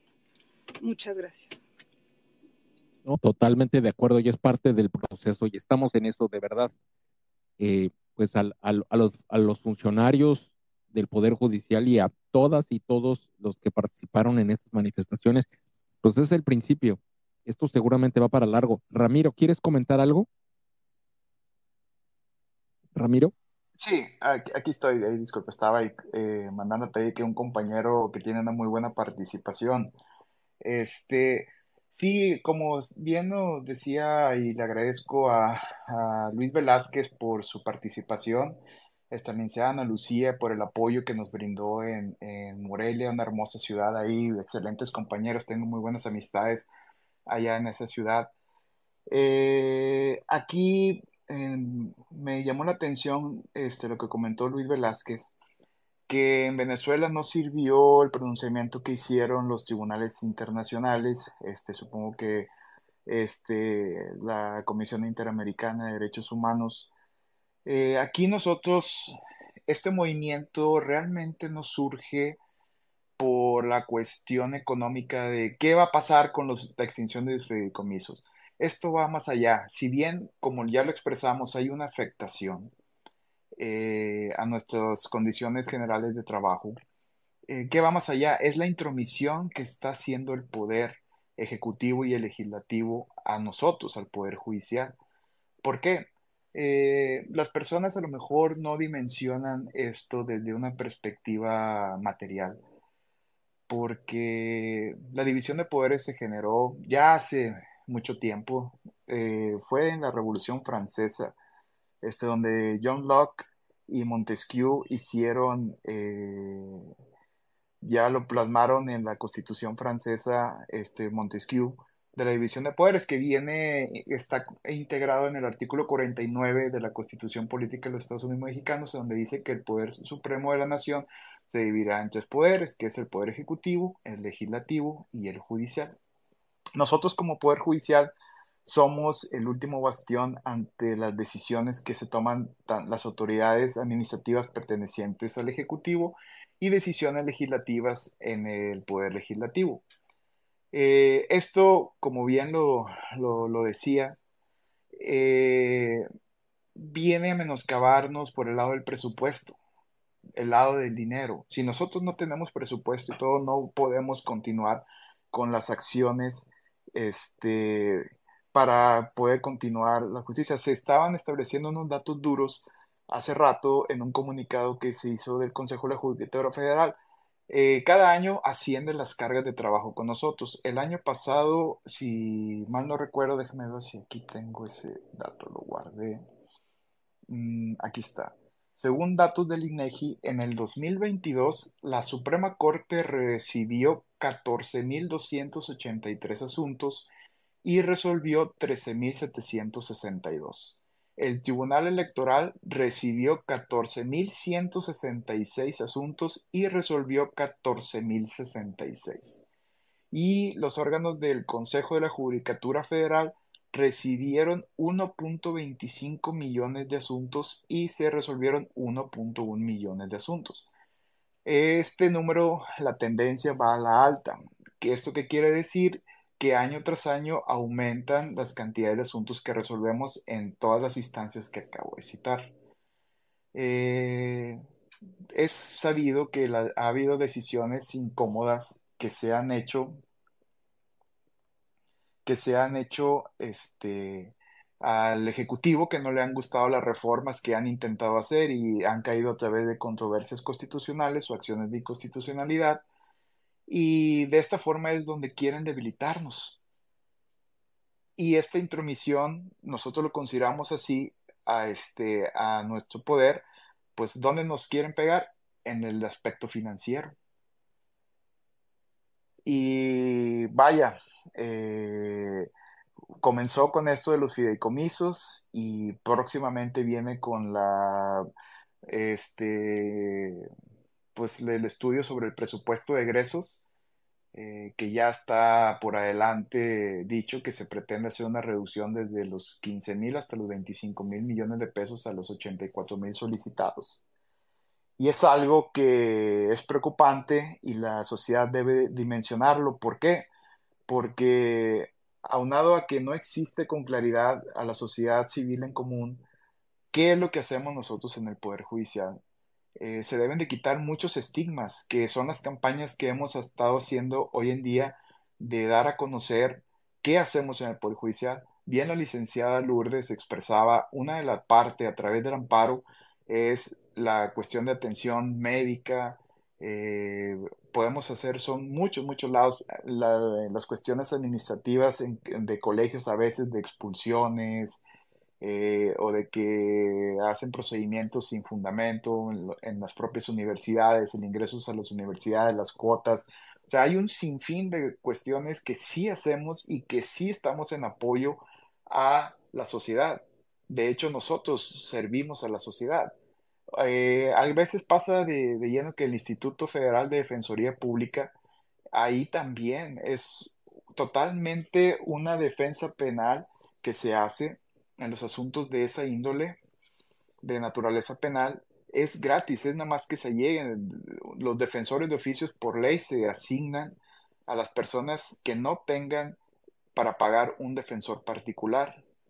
Aunado a ello, en el Instituto de Defensoría Pública existe eh, la figura de los asesores jurídicos que atienden asuntos de naturaleza civil, de naturaleza mercantil, que también es sin costo alguno y nada más es que se tienen que acercar para obtener la asesoría y la defensa jurídica en esas instancias.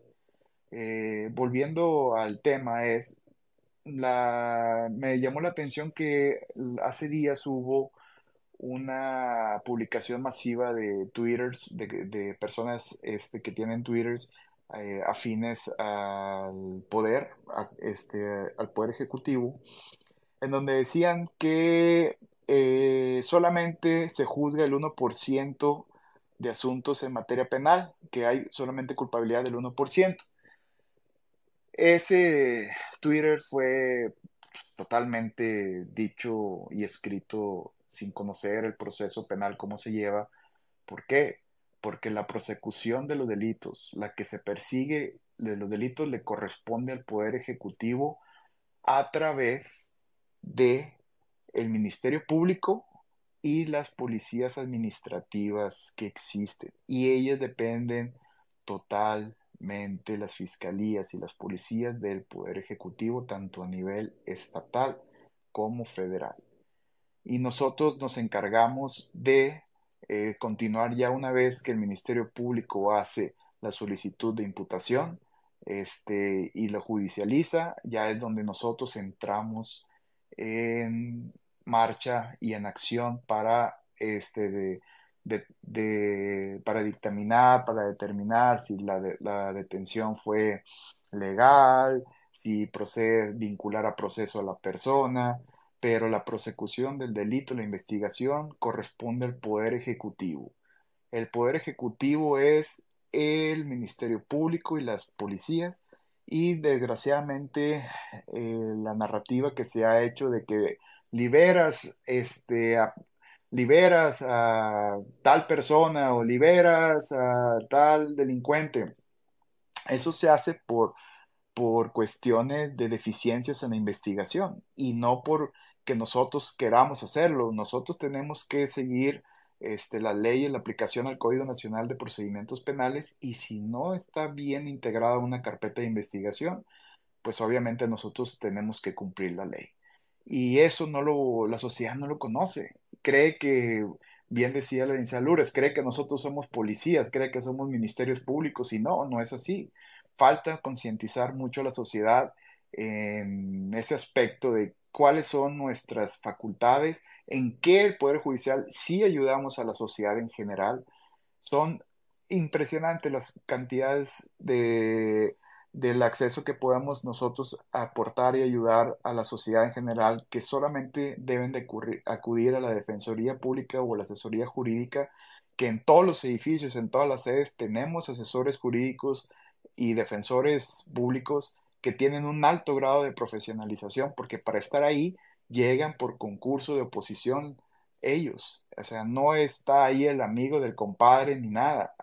Ahí están personas jurídicamente, todos abogados capacitados día a día y es algo que debemos de dar a conocer y estos spaces donde creo que son importantes para que nosotros hagamos un llamado a la sociedad en que se informen, que se acerquen a los tribunales, a los juzgados.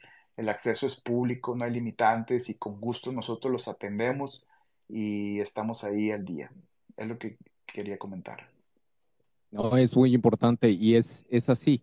Eh, la intención de estos espacios precisamente es ir, ir construyendo, compartir información de primera mano con, gente de la calidad de ustedes, Ramiro, Lourdes, eh, Johnny, y, y, pues bueno, ir construyendo y que la gente se vaya informando y sobre todo que pueda abrirse estos diálogos de comunicación, de consulta y, y que se vayan aclarando todas esas cosas que desde el poder desorientan y tratan de manipular la opinión pública. Nina, bienvenida. Muy buenas noches. Qué gusto tenerte por acá. Adelante. Hola, ¿qué tal? Buenas noches, sociedad. Muy buenas noches a todas las personas que se encuentran en tu space. Eh, más que nada, yo quería compartir mi experiencia también eh, en la marcha. Este, tuve oportunidad de poder acompañar a un contingente de la Escuela Federal de, mm, ay, estos chicos, de la Escuela Federal de, Judicial. Este, lo que más admiré de esta marcha es lo tan organizados y disciplinados que vi, a disciplinadas a todas las personas, muy, muy bien organizado. Eh, no sé, me recordó sí muchísimo a las marchas que se realizaron como cuando los días de los embates en contra del INE. Eh, como dice Ana, eh, eh, estoy completamente segura que esto no, no compete única y exclusivamente a las personas trabajadoras del Poder Judicial. Vamos, esto como que confluye en dos, en dos, se intersectan dos caminos. Uno sí es el de las personas trabajadoras que como han estado manifestando, ellos están dando a conocer un asunto que tiene que ver con los fideicomisos y, el, y la intencionalidad del gobierno por desaparecerlos y que va a afectar directamente a sus intereses eh, laborales. Pero efectivamente, como dice Analú, toda la sociedad mexicana debemos sentirnos, debemos con mayúsculas, debemos sentirnos convocados también a apoyar esta y a defender el poder judicial de, este país. ¿Por qué? Sigue estando muy, muy entrelazado, muy de cerquita, eh, y como lo había mencionado una persona que estaba hablando de la experiencia en Venezuela, está extremadamente relacionado el poder judicial con lo electoral. Si este país pierde la autonomía de su poder judicial, no vamos a tener en una siguiente reforma que quieran promover desde el gobierno, desde el gobierno, sí, a través de sus legisladores, no vamos a tener la misma oportunidad que tuvimos en esta ocasión con un poder judicial que hizo su trabajo y lo hizo tan bien que detuvo esta aberración y al día de hoy podemos contar con elecciones que se están eh, organizando y se están realizando con una ley que ha permitido alternancia en este país una alternancia primero con el PRI, con el PAN ah, y posteriormente con Morena. Pero es esta ley que, que sí tiene sus, sus defectos, no obstante sigue siendo lo suficientemente fortalecida como para permitir que las personas puedan sufragar de manera libre y secreta el próximo año. Y esto tiene que ver precisamente porque hubo un poder judicial independiente que no se dejó eh, intimidar y no se permitió presionar por el gobierno en turno para mm, realizar lo que querían, que era desaparecer a todo el sistema electoral, porque no era nada más el INE, era refundar a todo el sistema electoral. Yo les reitero a las personas que pertenecen al Poder Judicial de la Federación mi mm, solidaridad para con ellos y ellas. Fue un privilegio en esta ocasión como, como ciudadana solidaria poderles acompañar en lo moral. Yo en lo personal ya lo he manifestado en más de una ocasión, me siento en deuda con el Poder Judicial por el asunto del INE, por el asunto del sistema electoral, porque soy alguien que está involucrada en este, en el medio electoral hace muchos años. Entonces, moralmente yo sí me siento muy comprometida y muy en deuda con el, con el Poder Judicial para acompañarles. Eh, yo eh, les animaría a que continuaran. He estado yo siguiendo a otras cuentas que tienen que ver con, con el Poder Judicial. Yo en lo personal no conozco a fondo, como conozco el sistema electoral, que por eso en su momento me, me, me, me adjudiqué, ahora que sí, el hacerla de vocera y estar todo el tiempo difundiendo información. Yo no conozco de la misma manera el Poder Judicial, pero pongo a disposición, porque ya también la semana pasada lo mencioné, pongo a disposición mi arroba para estar compartiendo información, porque efectivamente se tiene que combatir esta narrativa desde el Ejecutivo de tenemos que derribar estos fideicomisos por 11 personas que son las privilegiadas, cuando en efecto ya se ha estado demostrando a través de artículos, de estos especies donde han podido hablar estas personas en específico, no tiene nada que ver los fideicomisos con beneficiar a 11 personas eh, ministras de la Suprema Corte de Justicia. Esto se trata de los y las trabajadoras del Poder Judicial de la Federación. Escuchaba hace unos segundos, estamos hablando de de una plantilla de más de 53 mil personas a todo lo ancho y largo del país. Vamos, o sea, eh, afectar a estos sectores por querer mentir a la sociedad diciendo que se trata de 11 personas que tienen cooptados estos 13 fideicomisos es algo que tenemos definitivamente que lucharlo. Y créanme, porque en su momento lo vivimos con el INE, lo vivimos con la eh, reforma electoral, redes sociales va a ser el mejor amigo de todas las personas del Poder Judicial para difundir constantemente esta y desmentir esto de los fideicomisos que privilegian nada más a 11 personas. No, no, no son privilegios para empezar, son derechos derechos que adquirieron las personas que están dentro del Poder Judicial y que tienen derecho a defenderlo. Y por el otro lado, nosotras, su ciudadanía, que no somos parte del Poder Judicial, pero que somos eh, afectados, digamos, de, de manera colateral, porque si un Poder Judicial no está fortalecido, no hacen bien su trabajo, nosotros no podemos acceder como ciudadanas y ciudadanos a estas instituciones y los canales que nos permiten acceder a justicia. A mí me encantó el día de hoy escuchar a la ministra presidenta al decir, el Poder Judicial de la Federación no es una fuerza política de oposición, no es oposición, es el guardián de la Constitución. Ese es el trabajo del Poder Judicial y nosotros como ciudadanía tenemos que estar apoyando a, esta constitución. Si no contamos con un Poder Judicial fortalecido, ¿quién nos va a defender? ¿Quién nos va a amparar? ¿Quién nos, qué, a través de cuáles canales podremos explotar el, lo apegado a derecho para conseguir justicia? No lo vamos a lograr. Y estoy totalmente de acuerdo con la persona, repito, que había hablado de la experiencia de Venezuela. No lo veamos ya como algo tan lejos o tan eh, disparatado. Tenemos que sacar las uñas y dientes. Si el asunto del INE fue complicado, complejo y pesado, este asunto lo, lo va a ser más. Pero tiene que haber una ciudadanía comprometida y fortalecida también al lado, mano a mano, de todas las personas que integran el Poder Judicial. Estoy con ustedes, señores y señoras, y repito, yo pongo a disposición mi arroba para poder compartir información y continuar desmintiendo a este gobierno que intenta demeritar el trabajo de todas y todos ustedes.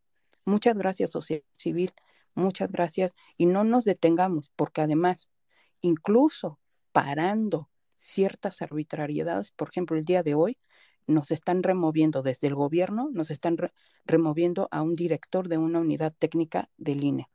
No para, esto no, no, no crean que se detiene. Todavía continúa la lucha de todos los organismos que no están del todo sometidos al gobierno.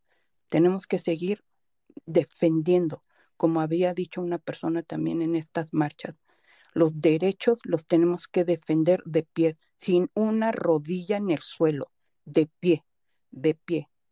Muchas gracias a todos. No, gracias. Gracias a ti, Nina. Y, vamos, la invitación es a todas y todos los funcionarios del Poder Judicial. Estamos aquí a su servicio, ¿eh? Y si quieren que eh, utilizar, eh, Nina ofreció su arroba, la cuenta de sociedad civil, y, yo estoy seguro que muchos de los que están en esta sala en este momento estarían dispuestos a poder colaborar en, en, hacer llegar el mensaje de, de los funcionarios públicos que están en el poder eh, judicial, que están siendo lastimados por esta, por esta arbitrariedad, que la verdad es no tiene otro calificativo, es una arbitrariedad, es un austericidio mismo que pretende la eh, dejar de, crear las condiciones para que el, el, poder judicial opere como debe de operar, como debe, como lo merecemos. Déjame, eh, Juan Carlos, dame un segundo. Sé que quieres tomar la palabra, pero hay, hay algunas personas que pidieron el micrófono antes. Eh, está Misterio, ¿estás ahí? Aquí andamos, sociedad civil, gracias. Te escuchamos, adelante. Adelante. Gracias, muy buenas noches, buenas noches a todos. Oye, pues mira, primero la solidaridad con los amigos del Poder Judicial, los que somos abogados. Sabemos que de alguna manera lo que hacen mal en fuero común, ahí lo puedes resolver este, bueno, más allá de, externar esto, me gustaría hacer algunas observaciones, digamos, eh, de manera sana. Aquí no se trata de hacer leña del árbol caído. Y, hay, hay, eh, digamos, áreas de oportunidad, incluso dentro de una ingeniería financiera que se puede hacer dentro del Poder Judicial, pero no es el tema. El tema es que si tú platicas con muchos integrantes, muchos no fueron a marchar Estoy hablando del tema interno, desde la unidad del, propio trabajador. En el momento en que no hay esta solidaridad entre trabajadores y dejas solo algunos cuantos, fortaleces el discurso de que entonces no afectó a las bases. Eh, tiene, que, tiene que haber una visibilidad social porque esta es una batalla, y ahí voy muy de acuerdo con lo que dijo Ana Lucía, este es el inicio de una serie de pasos, porque lo que viene es el embate al presupuesto. Entonces esta es una lucha que se va, a, eh, se va a llevar, una batalla que se va a llevar en dos arenas. Entre la arena técnico-jurídica, que los que ya están adentro son expertos y peritos en técnica jurídica, y podrán promover sus propios amparos, y en el momento en que se tenga que resolver alguna acción de inconstitucionalidad, lo van a resolver, pero también hay una arena que no están viendo, que es la arena política. Porque tal vez esto, vía constitucional, se va a poder revivir, tal vez. Pero un embate al presupuesto más allá del proceso legislativo, creo yo, que es una decisión soberana del legislativo, en donde difícilmente podrás tener un control judicial, tal vez sí, y ustedes podrán ser más expertos que yo. Entonces, ¿por qué considero que la narrativa política es importante? Porque si bien ustedes que ya se están sintiendo tocados en sus derechos, la mayoría tendrá credencial de elector y saldrá a votar. Espero. Y ya ahorita viendo estas, estas intenciones, muchos, si van a votar a lo mejor por Borera, ya no van a votar. Y esta decisión en la víspera de un año electoral es muy aventurada por parte del Partido del Poder porque va a haber un voto de castigo. Pero a lo mejor se está pensando que el daño es marginal si se multiplica, digamos, la cantidad de trabajadores por la cantidad de votos, que no es despreciable, pero tal vez es un riesgo medido. Si tú ciudadanizas, esa es una narrativa en la que puedas ciudadanizar e interiorizar el daño que se le hace a la, que el, dañar al Poder Judicial es dañar al ciudadano, tienes un efecto amplificador de este, de este voto de castigo, porque la gente va a reflexionar, qué es lo que pasó con el INE también. Con este efecto amplificador, la gente entendió que le podía dañar. Se está entendiendo que la independencia judicial es un derecho del Poder Judicial o de los trabajadores del Poder Judicial, cuando además de ser una garantía constitucional, es un derecho humano, es un derecho que tenemos los ciudadanos para que nos resuelvan bien.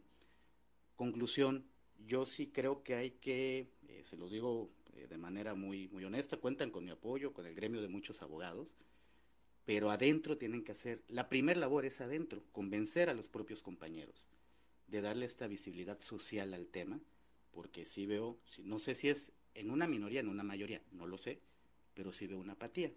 De ahí en fuera son buenos que nos platiquen, es bueno que nos platiquen en cómo se ven dañados y les haría una pregunta.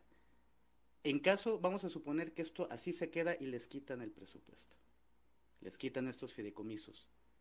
¿Cuál es el ánimo adentro de la institución? Porque lo que yo he escuchado de algunas personas es lo que hace que valga la pena que estemos aquí, pues son este tipo de prestaciones. Y estoy hablando de la base, ¿no? No estoy hablando de magistrados, jueces, ministros, no, no, de la base, de secretarios para abajo. Entonces les haría la pregunta, si esto pasa, ¿qué creen que pase en el ánimo laboral? ¿Renunciarían?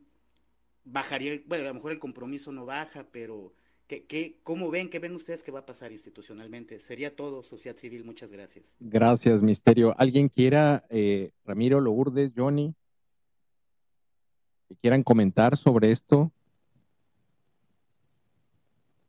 Sobre qué tan motivados les golpearía si este presupuesto se los recortan de esta manera, si los fideicomisos terminan siendo eh, extinguidos? Eh, sí, este, bueno, eh, voy a hablar a ver si me secundan mis compañeros para complementar algo de la información que, que en su caso llegue a faltar. bueno, pues finalmente el martes es cuando la Cámara de Senadores, que es la Cámara Revisora de los Diputados, si ellos deciden aprobar eh, esta reforma a un artículo de la Ley Orgánica del Poder Judicial de la Federación, que es con el que se pretende hacer la extinción de 13 de los 14 fideicomisos, eh, pues ya seguiría el proceso legislativo, pues que sería la promulgación y publicación en el Diario Oficial de la Federación para que surte efectos dependiendo de los transitorios, eh, ahí van a dejar este, ciertos eh, parámetros para hacer la efectividad y aplicación de esta extinción. Y hasta el día de hoy, si mal no recuerdo, existe un pronunciamiento ya por parte del Partido Acción Nacional en donde ellos van a presentar la acción de inconstitucionalidad, en donde van a ir en contra eh, de esta modificación o aprobación a, un párrafo en el artículo, si mal no recuerdo, 224 o algo así de la Ley Orgánica del Poder Judicial. Y ya entraría la Suprema Corte a conocer este, sobre esta acción legal. Eh, los ministros, tal vez algunas personas dicen por qué no han hecho algún pronunciamiento directo no.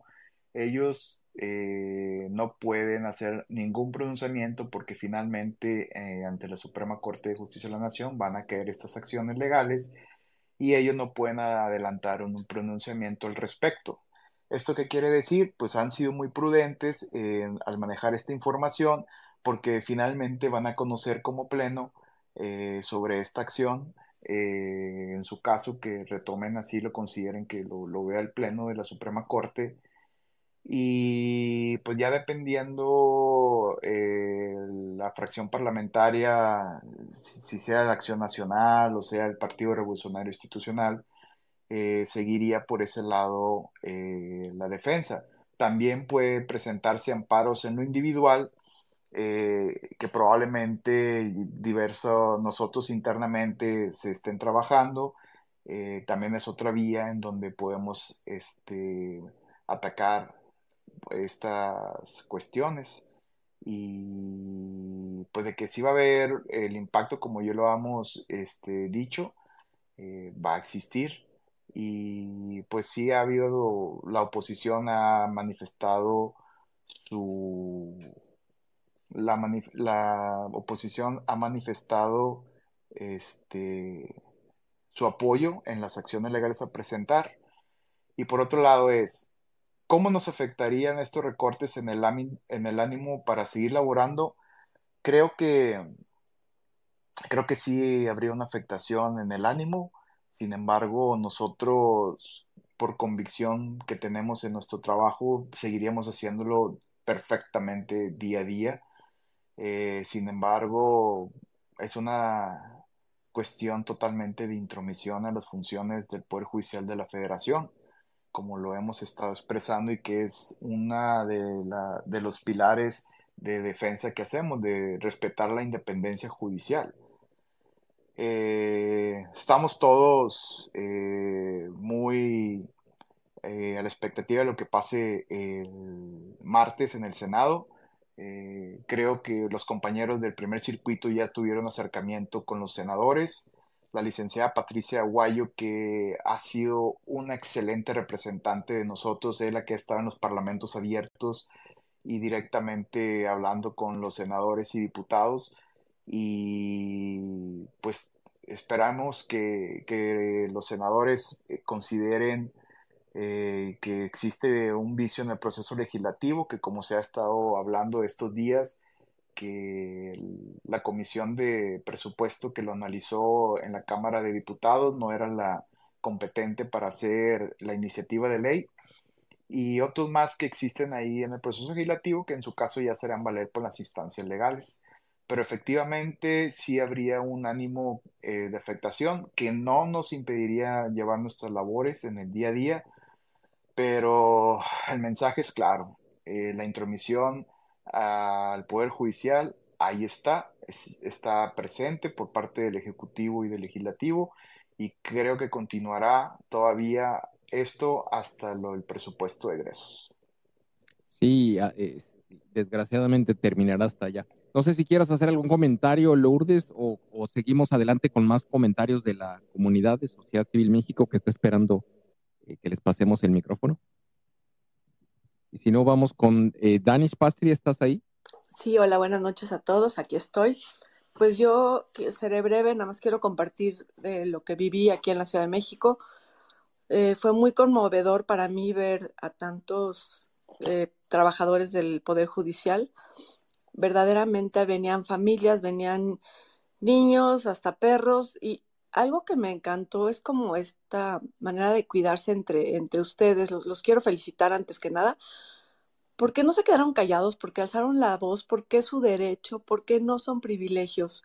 Porque ustedes lo trabajaron y se lo e, es simplemente algo que les corresponde y no tendrían por qué estar este, quitándoselos. No, es, es una falsa austeridad, es un pretexto obviamente para pegarle al Poder Judicial, ese es el, único objetivo es ese, porque hoy el Poder Judicial es autónomo, porque hoy el Poder Judicial es el único que le está poniendo un alto a las eh, pues a, los ataques y al, al, a la amenaza que viene de un régimen autoritario. Entonces realmente eso es el, es, tenemos que verlo como finalmente ese es el único objetivo.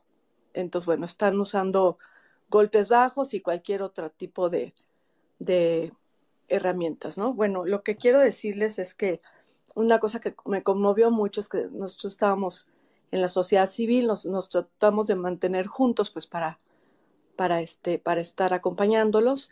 Estaban muy bien organizados y me encantó porque empezaron a decirlo en altavoz, decía, niños y mujeres en medio, hombres a los costados, o sea, cuidándose, obviamente yo vi esta semana cómo se agarraron a macanazos los granaderos que supuestamente no existían y pues obviamente me dio mucho coraje porque es un abuso de poder y les quiero compartir algunas de las, eh, no sé, lo que, lo que gritaban algunos de los trabajadores y decían, somos tres, somos tres poderes y este sí trabaja, ¿no?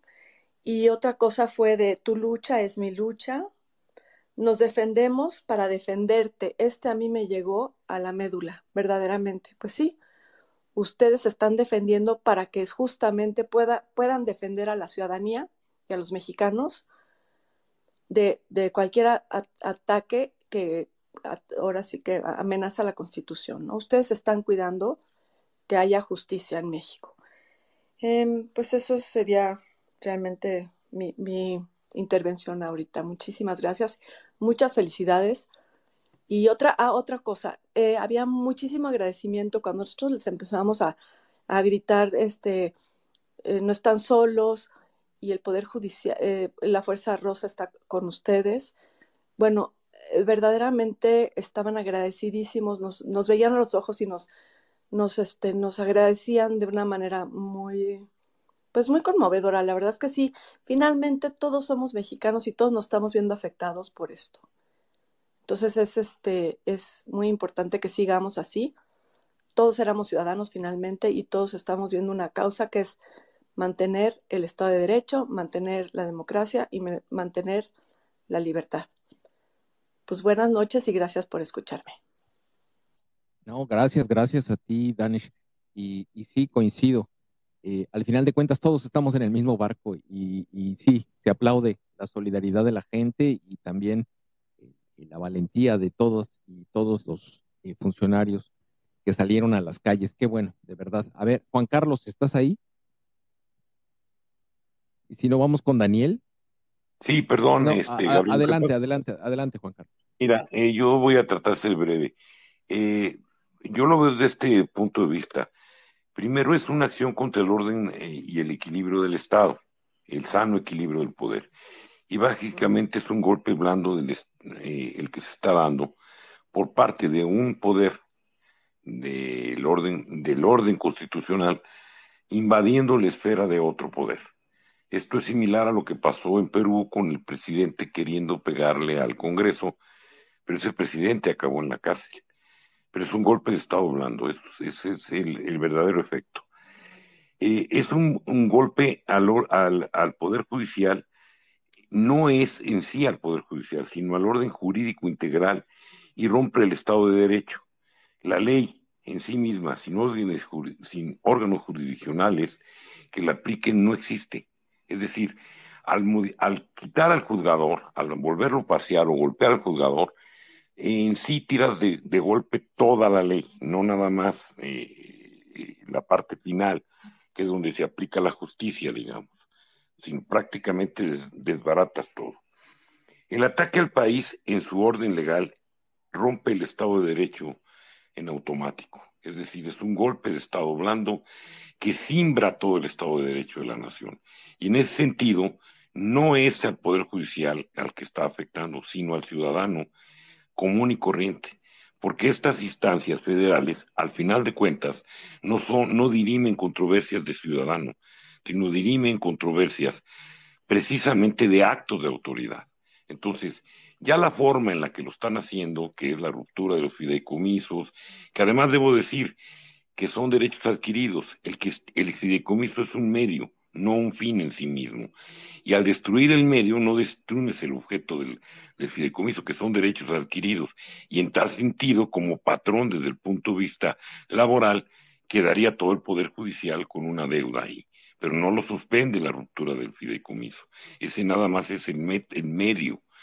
Eh, yo creo que el golpe más fuerte eh, en sí, como lo han mencionado, pues es el recorte presupuestario que es un ataque en el que sí está dentro de sus atribuciones de lo que están haciendo, el poder menguar la operatividad del Poder Judicial. Pero repito y reitero, este es un golpe al país, es un golpe al Estado de Derecho y es un golpe al ciudadano.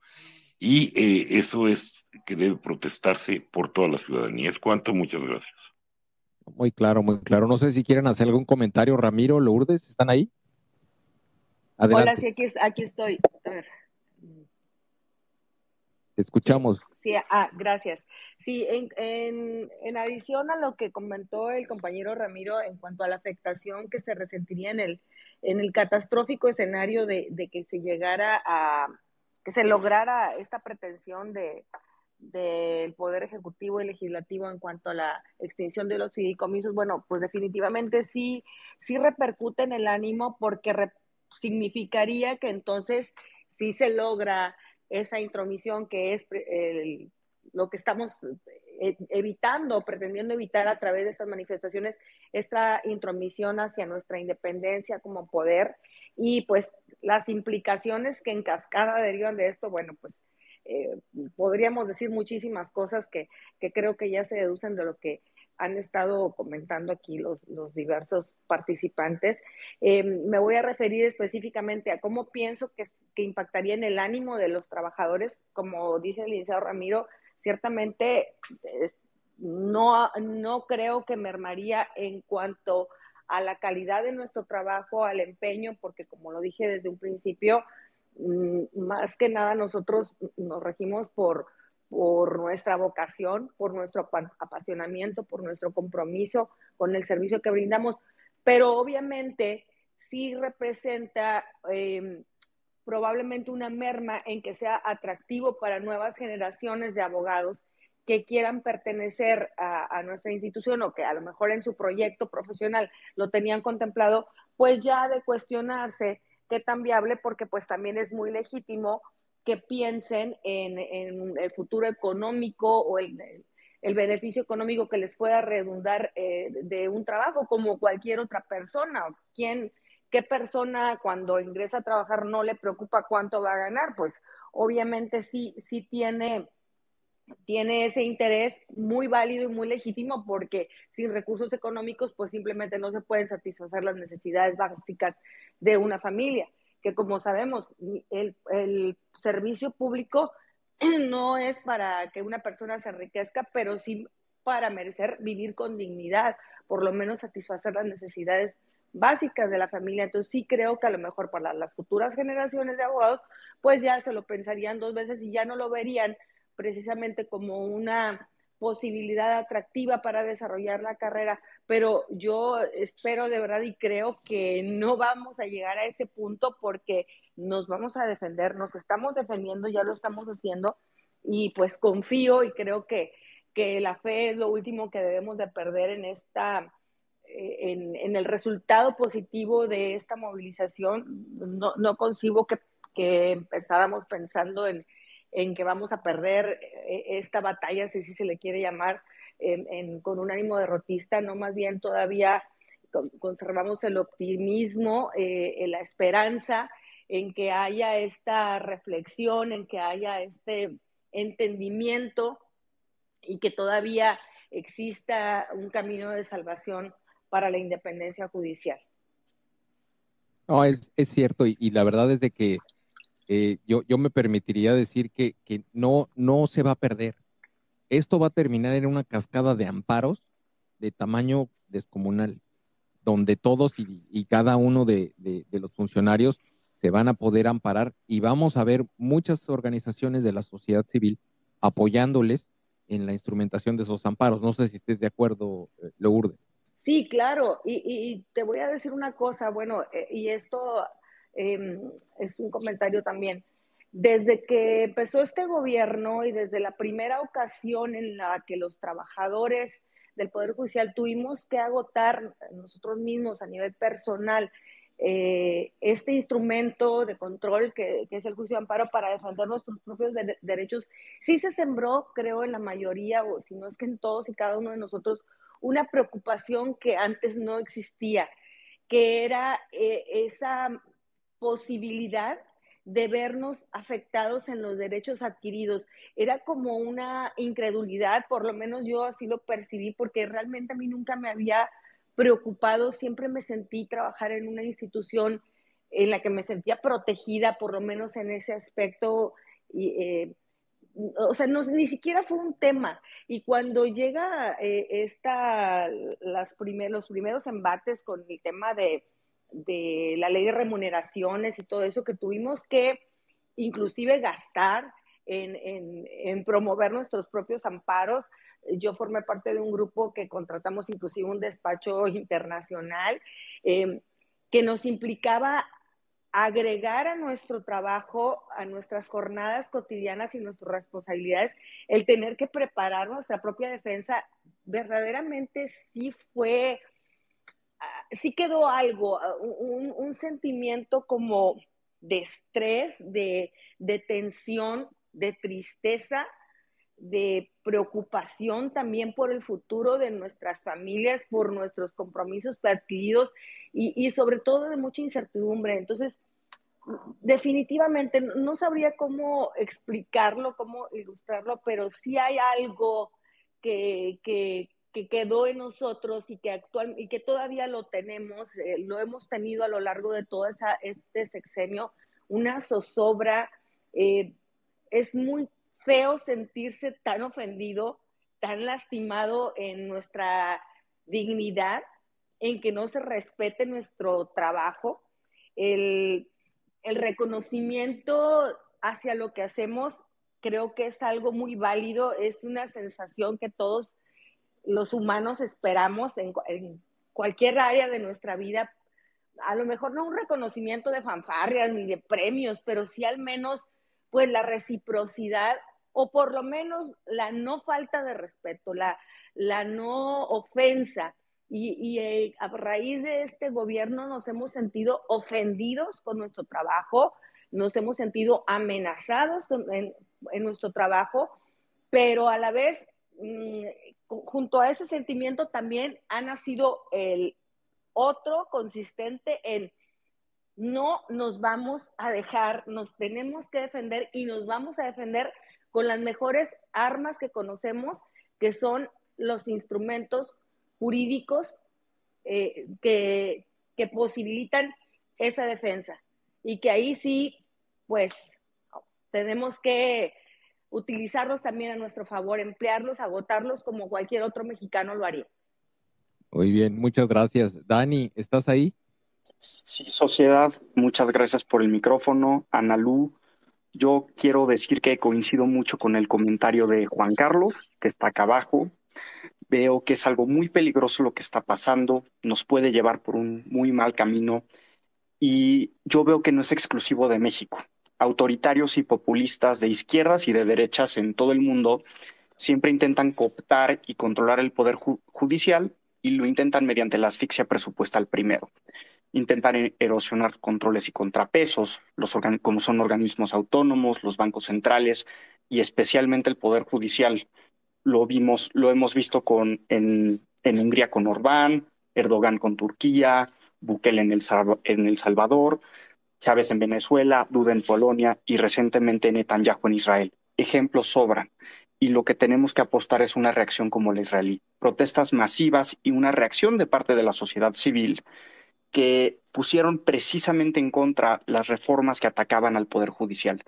En ese caso fue tal la presión que habían sectores de ciudadanos completamente en huelga.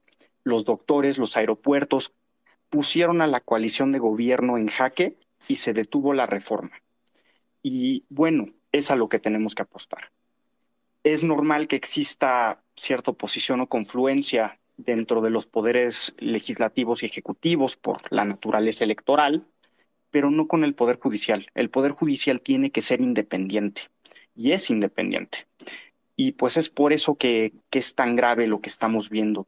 Concentra el poder, politiza la justicia y evita que se judicialice la política con el control constitucional. Y esa es la razón por la que vemos esta venganza.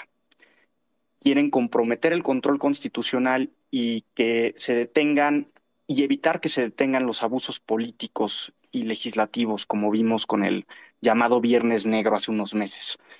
Es una obligación de nosotros los ciudadanos defender la división de poderes, nuestros derechos, y fuera del aspecto político, creo que tenemos que ser muy solidarios con los 53 mil trabajadores que está en riesgo su calidad de, vida y la de sus familias por la politiquería vengativa del presidente y los legisladores levantadedos de sus bancadas. Y bueno, yo creo que los jóvenes tenemos que movilizarnos en este tema, porque aunque sabemos que el sistema no es perfecto, vivimos mejor que hace muchas décadas en México. Sé que lucharon por construir estos controles y contrapesos independientes como el INE, como el INAI y el Poder Judicial y tenemos que valorarlos. Yo me pongo a la orden para lo que necesiten, apoyar, difundir información. Les deseo mucho éxito y les digo que no están solos. Estamos los ciudadanos para apoyarlos y me quedo escuchando. No es cierto, y ese es el camino. Y yo creo que hay, hay, hay, hay muchas alternativas. Yo, yo creo que estamos lejos de tener un escenario derrotista, creo que tenemos muchos caminos todavía por recorrer. Claramente la presión social, las calles, el seguir alzando la voz, eso, eso forma parte de esto, pero eh, la verdad es de que lo que va a terminar pasando es, es, es el, tema de, el, tema de la acción legal y el tema de los amparos. Cuando se gatille el tema de los amparos, esto terminará siendo materia de, que, se, que se escalará y es posible que llegue a la Suprema Corte. Y la Suprema Corte tendrá que entonces eh, validar y, dar una opinión al respecto. Ahí la verdad, eh, digo, yo creo que tendríamos los elementos suficientes para poder armar el caso. A mí lo que me preocuparía es la narrativa que desde el poder van a estar tratando de articular diciendo, mírenlos, y ahora los ministros eh, opinando sobre ellos mismos, sobre sus, sus, sus, sus, privilegios o eso, eso, toda esa serie de sarta de mentiras que, desde el poder se sueltan y que van a tratar de manipular nuevamente la opinión pública en un contexto electoral altamente polarizado. Entonces, creo que, creo que el riesgo más alto para mí es ese. Yo, yo honestamente digo, y no, no creo, esto claro que es muy serio, claro que es muy importante y claro que tenemos que salir y participar y salir a las calles y movilizarnos y apoyar al, a los funcionarios del Poder Judicial y hacer todo lo que tengamos que hacer desde nuestro lado. Pero va a haber un, una labor legal, judicial, en el procesamiento de los amparos, que va a terminar siendo materia de debate y lo, van a politizar el proceso legal. Y ese es el riesgo más alto que veo yo. Eh, vamos a ver, eh, está, subió Eduardo Fuentevilla, ¿estás ahí? Sí, sociedad, muy buenas noches, tardes a todos. Buenas tardes, gracias por aceptar y, y bueno, nos, nos dicen que, que, nos quieres dar un comentario, te escuchamos, adelante. Sí, muchas gracias. En principio quisiera aplaudir a todo el auditorio que ha estado hablando y compartir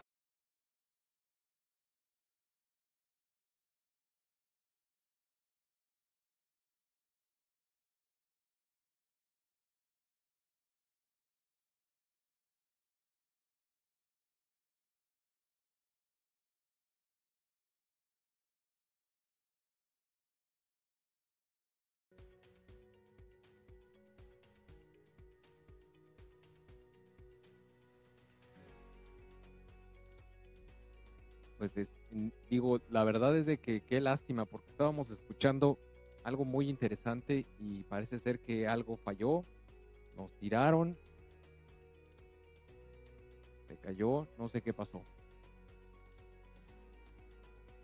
Espero que sí me estén escuchando, porque sí, es, es me sentí como hace, hace cinco o seis, eh, no, no seis años, pero sí, sí, cuando menos unos cuatro eh, unos tres cuando empezamos a hacer spaces y que nos tiraban seguido.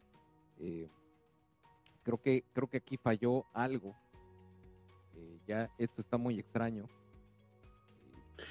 Fíjate, Gabriel, que entró en un bucle. Yo soy frecuente escuchador de Space y así como quedó en un bucle repitiendo la persona que estaba exponiendo, no me había pasado, ¿eh? Sí se me hizo extraño. Pero aquí estamos hay que esperar que vayan llegando. algo, algo pasó. Bueno, de cualquier manera, digo, ya llevábamos un par de horas, que de hecho les habíamos dicho que íbamos a estar por hora y media conectados, y ya nos habían regalado más allá de, la hora y media. Y, pues bueno, simplemente para, para agradecerles, yo les quería agradecer, que quería escuchar esa última, de hecho era la última participación, la de Fuentevilla, que nos dijeron que, que es un alto funcionario dentro del Poder Judicial de la Federación pero lo perdimos. No sé qué pasó. Yo, yo ya no creo, no sé qué pasó. Eh, yo no sé si, si alguien lo provocó o algo falló en la plataforma, pero pues bueno, creo que Fuentevilla lo perdimos y ya no, como no es tan usuario de, de Twitter, de X, yo no sé si se va a poder conectar.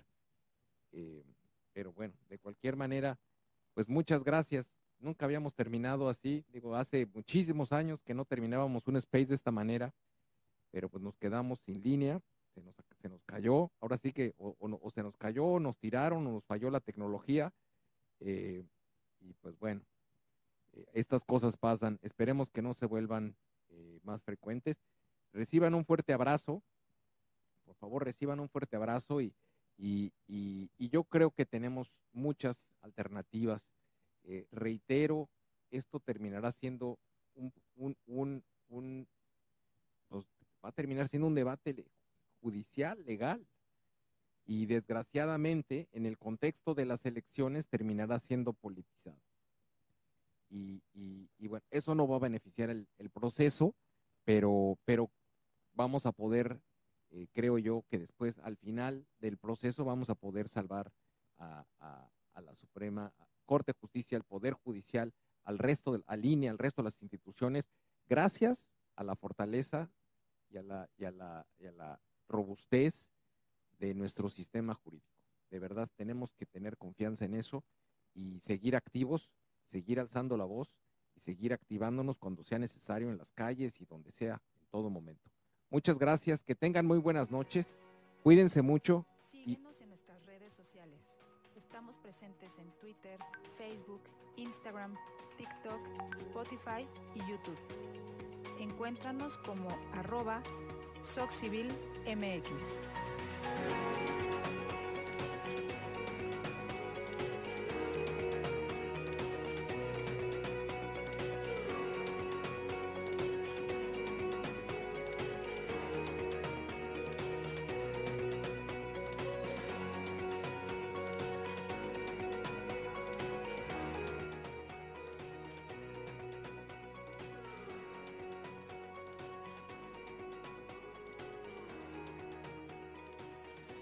Ramiro, Ramiro, si estás ahí, te subí para, para, estábamos ya cerrando porque ya no sabíamos si regresaban o no y llevamos ya más de dos horas y estábamos ya por concluir, les habíamos dicho que íbamos a estar hora y media y llevábamos ya dos y ya bueno, ya vamos para dos y cuarto. Queríamos simplemente despedirnos y pues que no sé, algo pasó, no nos, no nos pasaba esto de verdad y llevamos haciendo este tipo de ejercicios más de, más de 400 spaces, llevamos haciendo y teníamos yo creo que tranquilamente dos años o quizá más, dos años y medio que no nos pasaba esto. Eh, yo no sé si lo tiraron, se cayó o, la tecnología falló, pero Ramiro, muchas gracias. Sí. no, muchas gracias por brindarnos este espacio y muchas gracias a todos los compañeros, amigos que nos, nos pusieron a disposición sus organizaciones, sus sociedades, sus arrobas, que indefectiblemente vamos a ocupar de todos ustedes, de toda la sociedad, eh, estén al pendiente el día de mañana, que es cuando se va a votar por parte del Senado, y estar al pendiente de los comunicados que hagamos. Si gustan acercarse a las sedes judiciales, que es donde vamos a estar, desde ahí donde se van a partir posiblemente algunas nuevas marchas, eh, algunas concentraciones, y con gusto ahí los invitamos a que se unan y que nos respalden en este, en todo este proceso de manifestación. Eh, y agradecer por este tiempo que nos acabas de brindar y por el apoyo que nos ofreces. Muchas gracias, sociedad civil. No, aquí estamos y por favor déjanos saber los siguientes pasos, las siguientes actividades. Cuenta con nosotros eh, y, estoy seguro que la gente de nuestra comunidad también estará dispuesta a, a apoyarles. Por favor, déjanos saber lo que, lo que sigue estamos en contacto con algunos miembros de tu, de tu, de tu organización y, pues bueno, no los vamos a dejar solos, hay que salvar a la República, bien lo mencionó Ana Lu, esto se trata de, atentados contra la República y, no, no, no la vamos a perder, no, no va a ser tan fácil para, para ellos que se hagan de la República. Han sido décadas, han sido siglos, han sido muchas generaciones de compatriotas que han, que han puesto muchísimo empeño, sangre, sudor y lágrimas por la construcción de la República y vamos a seguir en su defensa. Muchas gracias, Ramiro. Muchísimas gracias a ustedes y así seguiremos. Este es un movimiento sin precedentes que nunca había existido por parte del Poder Judicial de la Federación, desde la creación del Consejo de la Judicatura Federal desde 1995 y pues estamos sembrando precedentes, ya la historia nos dirá si fue para bien o para mal, pero por lo pronto estamos haciendo lo que la base trabajadora este, creemos que es lo correcto, lo propio, defendiendo nuestras derechos laborales y nuestras condiciones y así sobre todo la independencia judicial. Eso es la base toral de este movimiento, la independencia judicial. Es lo que quiero que quede claro. Y ese es el camino y lo, y lo, y lo vamos a lograr. Lo vamos a lograr. Muchas gracias. Muchas gracias. Bueno, pues nuevamente gracias a, a todas y todos los que se conectaron. Y como siempre lo hacemos al final de cada uno de estos espacios, por favor aprovechen, sigan la cuenta de Ramiro. Ramiro va a estar comunicando los siguientes eh, pasos, las siguientes actividades a realizar por parte de, los funcionarios del Poder Judicial.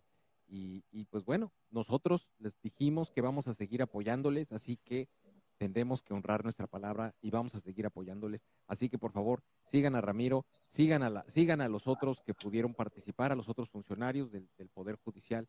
Eh, sigamos eh, hablando del tema, sigamos exigiendo que se respete la autoridad del Poder Judicial. Es un poder como cualquiera de los otros poderes que rigen a la República. Ningún poder está encima de otro.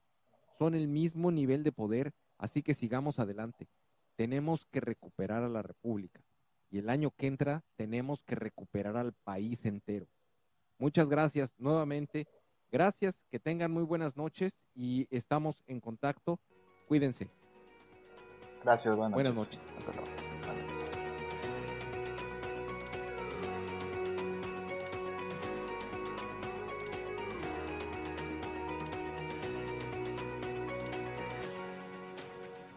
En nuestras redes sociales. Estamos presentes en Twitter, Facebook, Instagram, TikTok, Spotify y YouTube. Encuéntranos como arroba SocCivilMX.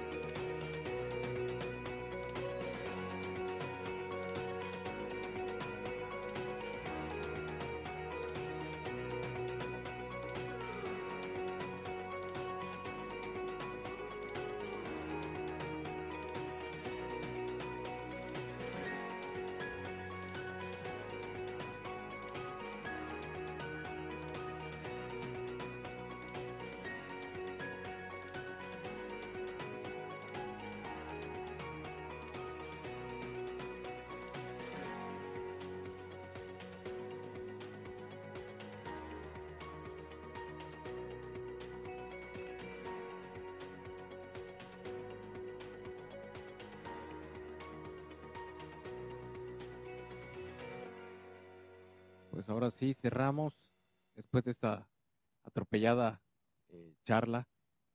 Eh, cerramos en 5, 4, 3, 2, 1. Que tengan ustedes muy buenas noches. Cuídense mucho. Bye.